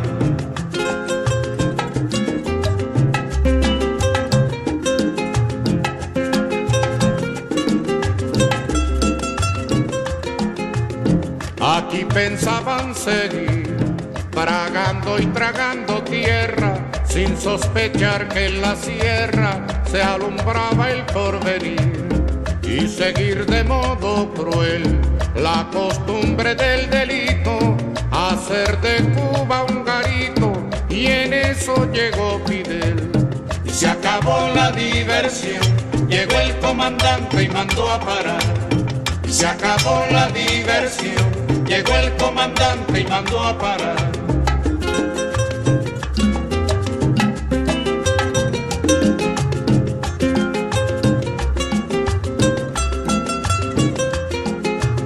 Aquí pensaban seguir diciendo que los cuatreros, forajidos, bandoneros, asolaban al país y seguir de modo cruel con la infamia por escudo, difamando a los barbudos, y en eso llegó Fidel.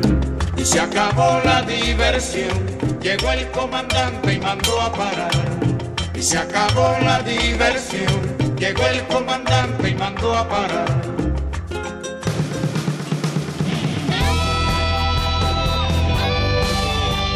Prisma RU. Relatamos al mundo.